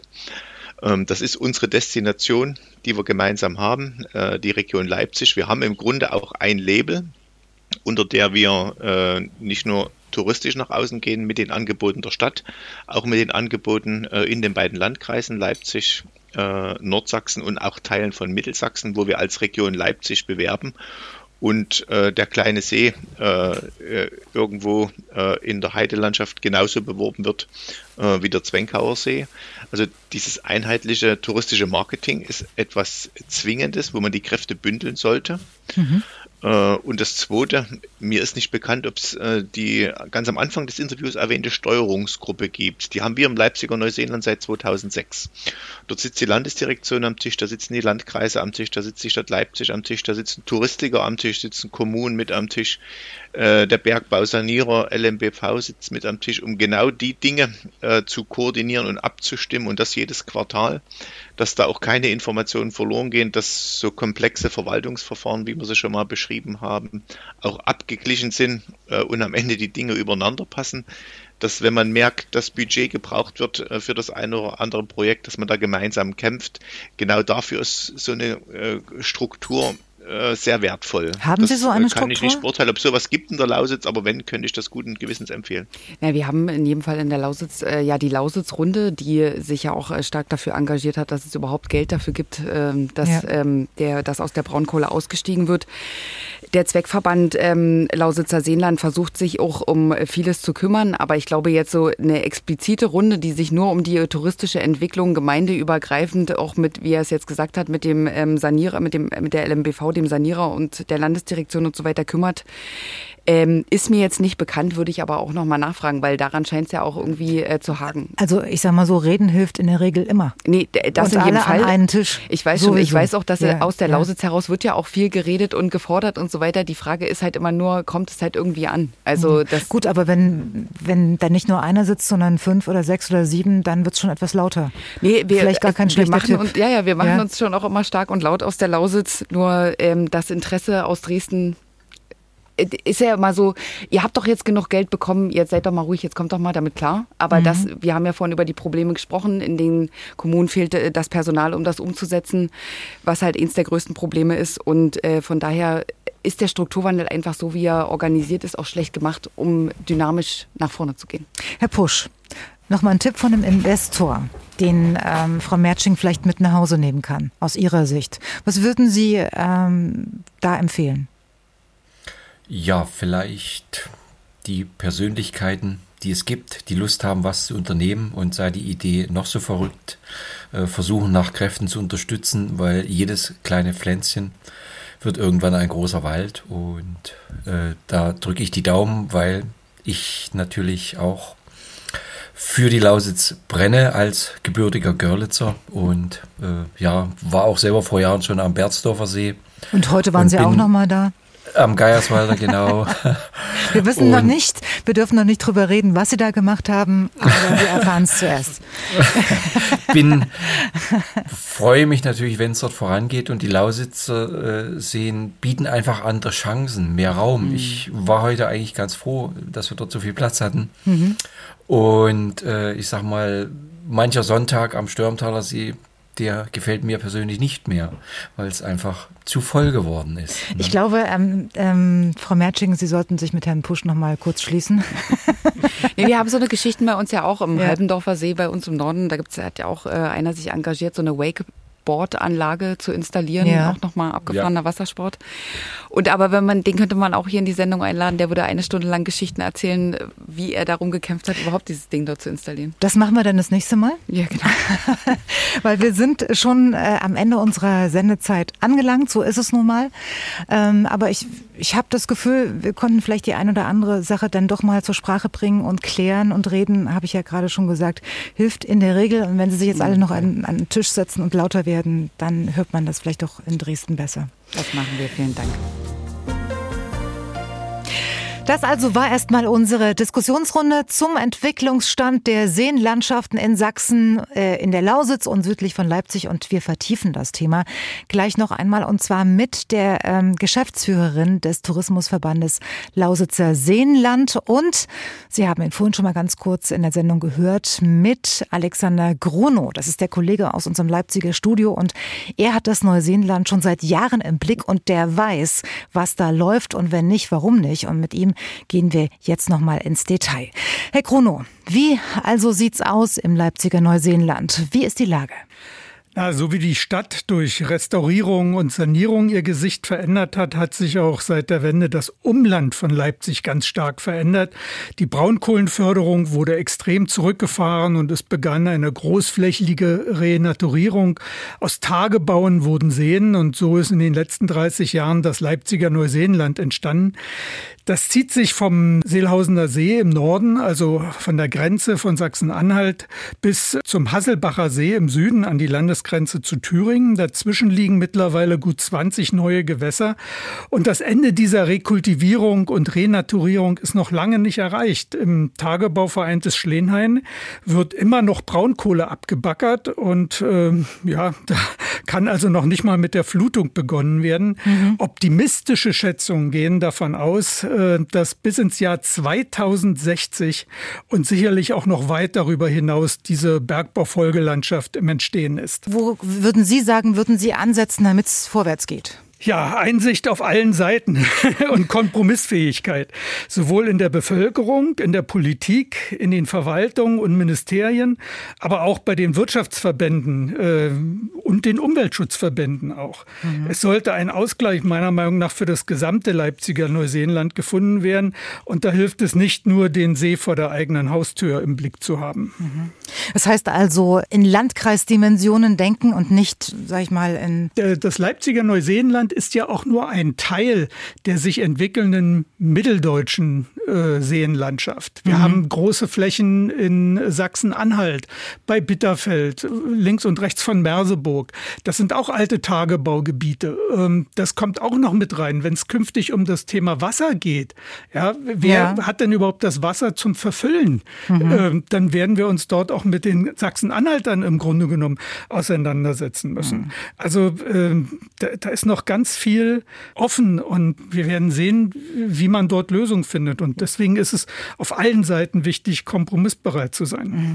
Wie, wie unterscheiden sich denn die, die Ziele der einzelnen Akteure? Es gibt den regionalen Planungsverband Leipzig-Westsachsen. In dem sind eigentlich alle Akteure vertreten. Und man hat sich dort auch auf vieles verständigen können. Mhm. Trotzdem bleiben unterschiedliche Interessen bestehen und nicht selten werden wir als Presse gerne für die Durchsetzung der eigenen Ziele da instrumentalisiert. Aber am Ende, denke ich, bleibt es ein Abstimmungsprozess in, in diesem Planungsverband.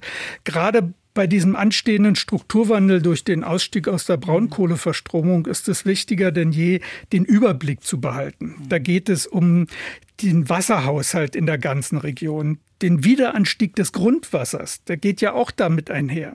Es gibt geotechnische Anforderungen zu beachten und vor allem die öffentliche Sicherheit. Ganz oft ähm, kommt in diesem Zusammenhang die Aussage, dass keine Investoren in Sicht seien und äh, sollten eigentlich Hotels gebaut werden und man sieht und hört nichts. Ähm, liegt es daran, dass die nicht, dass es kein Interesse gibt oder dass es so viele Hürden gibt? Na, an den Ideen fehlt es jedenfalls nicht. Ja. Ähm, doch jeder See ist anders. Und wenn man an einem einen zum Beispiel baden kann, mhm. heißt es noch lange nicht, dass man das an dem Nachbarsee auch kann. Mhm. Das ist für Investoren, aber auch für viele Anwohner und Bürgermeister nicht nachvollziehbar. Ähm, dann dauern diese ganzen Genehmigungsprozesse mitunter sehr lange und nicht jeder See ist gleich gut erschlossen bzw. angebunden. Also ähm, es gibt viele Gründe, warum Investoren äh, da die Lust schnell verlieren können. Hm. Und äh, jetzt äh, gibt es ja ein, ein neues Vorhaben, beziehungsweise das ist natürlich schon geplant, aber soll bis 2026 umgesetzt werden. Und zwar handelt es sich um den inklusiven Campingplatz am Störntaler See. Darüber sollte ähm, im Leipziger Stadtrat in der vergangenen Woche entschieden werden. Was gibt's da Neues? Na, es ist noch nicht entschieden worden. das ist genauso ein Projekt, was ich meine. Jeder Akteur hat da sicherlich ein ganz eigenes gutes Ansinnen und mhm. versucht es umzusetzen oder zu verhindern. Der städtische Eigenbetrieb für Behindertenhilfe hat das Projekt vom Deutschen Roten Kreuz übernommen, was schon mal Zeit kostete, ja. und will für 22 Millionen Euro diesen inklusiven Campingplatz am Stürmtaler See bauen. Das Geld stammt aus Strukturmitteln für den Kohleausstieg, da hängen auch wieder Bedingungen dran. Das Raumordnungsverfahren und die Planung liegen aber schon Jahre zurück. Ja. Inzwischen ist auf dem Gelände ein Biotop entstanden ich frage mich immer, warum da keine Kompromisse möglich sind. Mhm. Irgendwie ein Ausgleich. Jetzt steht Planungsrecht gegen Umweltschutz und am Ende werden das wohl wieder die Gerichte äh, entscheiden müssen, was noch mehr Geld und Zeit kostet. Also das wird eng sozusagen. Eng und es ist ein Dilemma. Eine Lösung habe ich leider auch nicht. Aber dafür haben Sie das für uns weiter im Blick. Das war Alexander Grono aus unserem Studio Leipzig. Danke dafür und schöne Grüße. Gerne. Tschüss. Tschüss. Scheitert der Strukturwandel in Sachsen am Ende vielleicht auch an der Bürokratie? Das fragen wir uns heute Abend bei Dienstags direkt. Und jetzt äh, die Geschäftsführerin des landesübergreifenden Tourismusverbandes Lausitzer Seenland, Katrin Winkler. Schönen guten Abend, Frau Winkler. Schönen guten Abend. So, wir, ich versuche es mal zusammenzubringen. Seit mittlerweile elf Jahren will der Tourismusverband Lausitzer Seenland die ehemalige Tagebauregion zu einer Touristenhochburg entwickeln. Ähm, so sollen die Auswirkungen des Strukturwandels bewältigt werden, die doppelten Zuständigkeiten in der Region zwischen Sachsen und Brandenburg und damit auch das äh, fehlende Tempo beim Ausbau bereiten der Geschäftsführerin des Verbandes äh, große Sorgen. Und vor genau einem Jahr, Frau Winkler, anlässlich des des zehnjährigen Jubiläums des Tourismusverbandes Lausitzer Seenland ähm, haben Sie weniger bürokratische Hürden gefordert. Jetzt haben wir es ein Jahr später. Wie sieht es denn jetzt aus? Wie weit sind Sie denn gekommen mit Ihren Forderungen? Hat sich etwas verbessert oder, oder ist alles, wie es ist? Ich glaube, dieses Länderübergreifende ist einfach Fluch und Segen zugleich. Also dieses Thema Bürokratie bringt uns immer wieder an einen Rand, äh, den wir nicht wirklich haben wollen. Wir versuchen gerade momentan einen Förderantrag zu platzieren, einen länderübergreifenden Förderantrag aus den Strukturfördermitteln. Und äh, da lernen jetzt gerade alle, wie sowas überhaupt funktionieren kann. Also das ist, glaube ich, der erste Antrag, der wirklich auch länderübergreifend gestellt wird. Und da merkt man einfach, es hat noch niemand gemacht. Und äh, ja, da sind ganz viel erstmal gefordert, dort einfach auch mal unkonventionelle Wege zu gehen.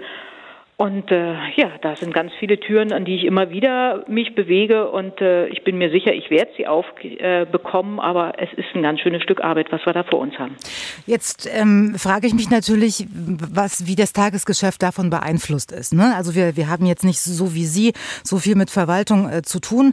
Hm, vielleicht können Sie uns mal ein kurzes Beispiel schildern, ähm, wo, wo Sie immer an Hürden kommen, wo es nicht weitergeht, wo Sie äh, vielleicht fast verzweifeln. Ich mache mal das Beispiel. Brandenburg hat eine, gigantisch große Datenbank, wo äh, ich sag mal jedes Reisegebiet äh, POIs einfliegt, also Point of Interest, touristisch interessante Sehenswürdigkeiten. Ähm, das haben wir natürlich auch, da haben wir natürlich auch die sächsischen äh, Produkte mit eingepflegt. Und das ist natürlich die spannende Frage, wo werden diese Daten mit ausgespielt? Ähm, werden alle Daten auch in der Datenbank in Sachsen ausgespielt. Wir haben als Tourismusverband äh, ein eigenes Buchungssystem. Es gibt drei, vier große deutschlandweit. Wir haben uns eins ausgesucht, was länderübergreifend funktioniert. Brandenburg hat ein eigenes Buchungssystem. Sachsen hat ein eigenes Buchungssystem wie das nächste. Alles ist nicht miteinander kompatibel. Zum Schluss leidet der Leistungsträger, der Anbieter, der einfach nur will, dass sein, sein Übernachtungsbetrieb nach draußen vermarktet wird. Und dem sind die Strukturen relativ egal.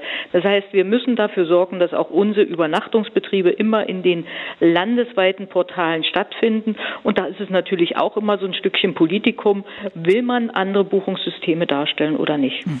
Und wenn Sie jetzt länderübergreifende Projekte haben, wo Sie sagen, das probieren wir jetzt aus, heißt das, dass Sie, äh, dass Sie ziemlich frei agieren können und nur noch formal Rücksprache nehmen müssen mit den Ländern oder was, was ist da jetzt besser? Ich, ich mache ich mach mal ein Beispiel wieder. Ja. Äh, wir haben äh, ein Marketingkonzept, was wir, wo wir natürlich sagen wollen, wo wollen wir strategisch in den nächsten 10 bis 15 Jahren hin ähm, lässt man fördern über, eine, über die ländliche Entwicklung. Natürlich ist es ein Konzept für eine Region und äh, wir stellen einen Antrag in Brandenburg, einen in Sachsen, schreiben zweimal aus und bringen nachher trotzdem ja ein Konzept zustande. Das heißt, die Kollegen bei mir im Haus schreiben zwei Anträge, reichen das zweimal ein. Also das ist im Grunde genommen Bürokratie pur. ähm, Sie sagten letztes Jahr um diese Zeit auch noch, äh, manches geht aktuell nur mit sehr viel gutem Willen der Behörden. Ähm, was bedeutet denn das jetzt? Äh, sind Sie abhängig von Personen oder von aktuellen Stimmungslagen in der Behörden oder wie müssen wir uns das vorstellen? Na, ich mache mal ein, noch ein anderes Beispiel. Wir betreiben als Tourismusverband das äh, brandenburgweite Netzwerk zur Industriekultur. Natürlich sind dort auch sächsische Unternehmen aus dem Lausitzer Seenland mit dabei, weil wir ja den Auftrag haben, das Lausitzer Seenland nach vorn zu bringen und natürlich länderübergreifend Sachsen und Brandenburg zu bedienen.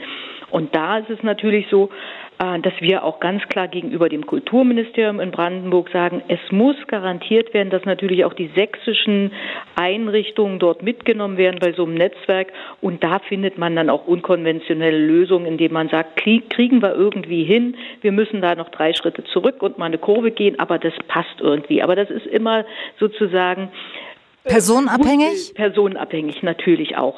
Ja, ähm, wenn, das ist natürlich ziemlich schwierig, da haben Sie, da haben Sie völlig recht. Aber wo ist, wo wäre denn für Sie ein pragmatischer Ausweg, dass Sie nicht mehr davon abhängig sind, äh, welche Person wo sitzt und entscheidet, ähm, aus dieser Situation? Wo Sie, wo Sie sogar mit Lösungsvorschlägen kommen, kommen könnten. Also das Beste wäre ja, wenn man sozusagen einen Vertrag zwischen beiden Bundesländern hat, wo man sagt, es ist vollkommen egal, wo der Förderpfennig ankommt. Wichtig ist, beide Bundesländer geben meinetwegen einen Betrag X rein und es ist nicht entscheidend, ob ich gerade diese Maßnahme, die Maßnahme findet in beiden Bundesländern statt und ob das Geld gerade aus Brandenburg kommt oder aus Sachsen ist irrelevant. Beide geben einen Betrag X in die Entwicklung des Seenlandes rein und äh, dann wäre das stimmig. Und dann braucht man nicht immer bei jeder Maßnahme überlegen, wird dieser Förderpfennig jetzt in Brandenburg angewandt oder in Sachsen, sondern beide Bundesländer bekennen sich und sagen, Betrag X geben wir rein und davon wollen wir eine touristische Entwicklung machen. So, und wie reagieren denn die Behörden auf diese pragmatischen Vorschläge ihrerseits?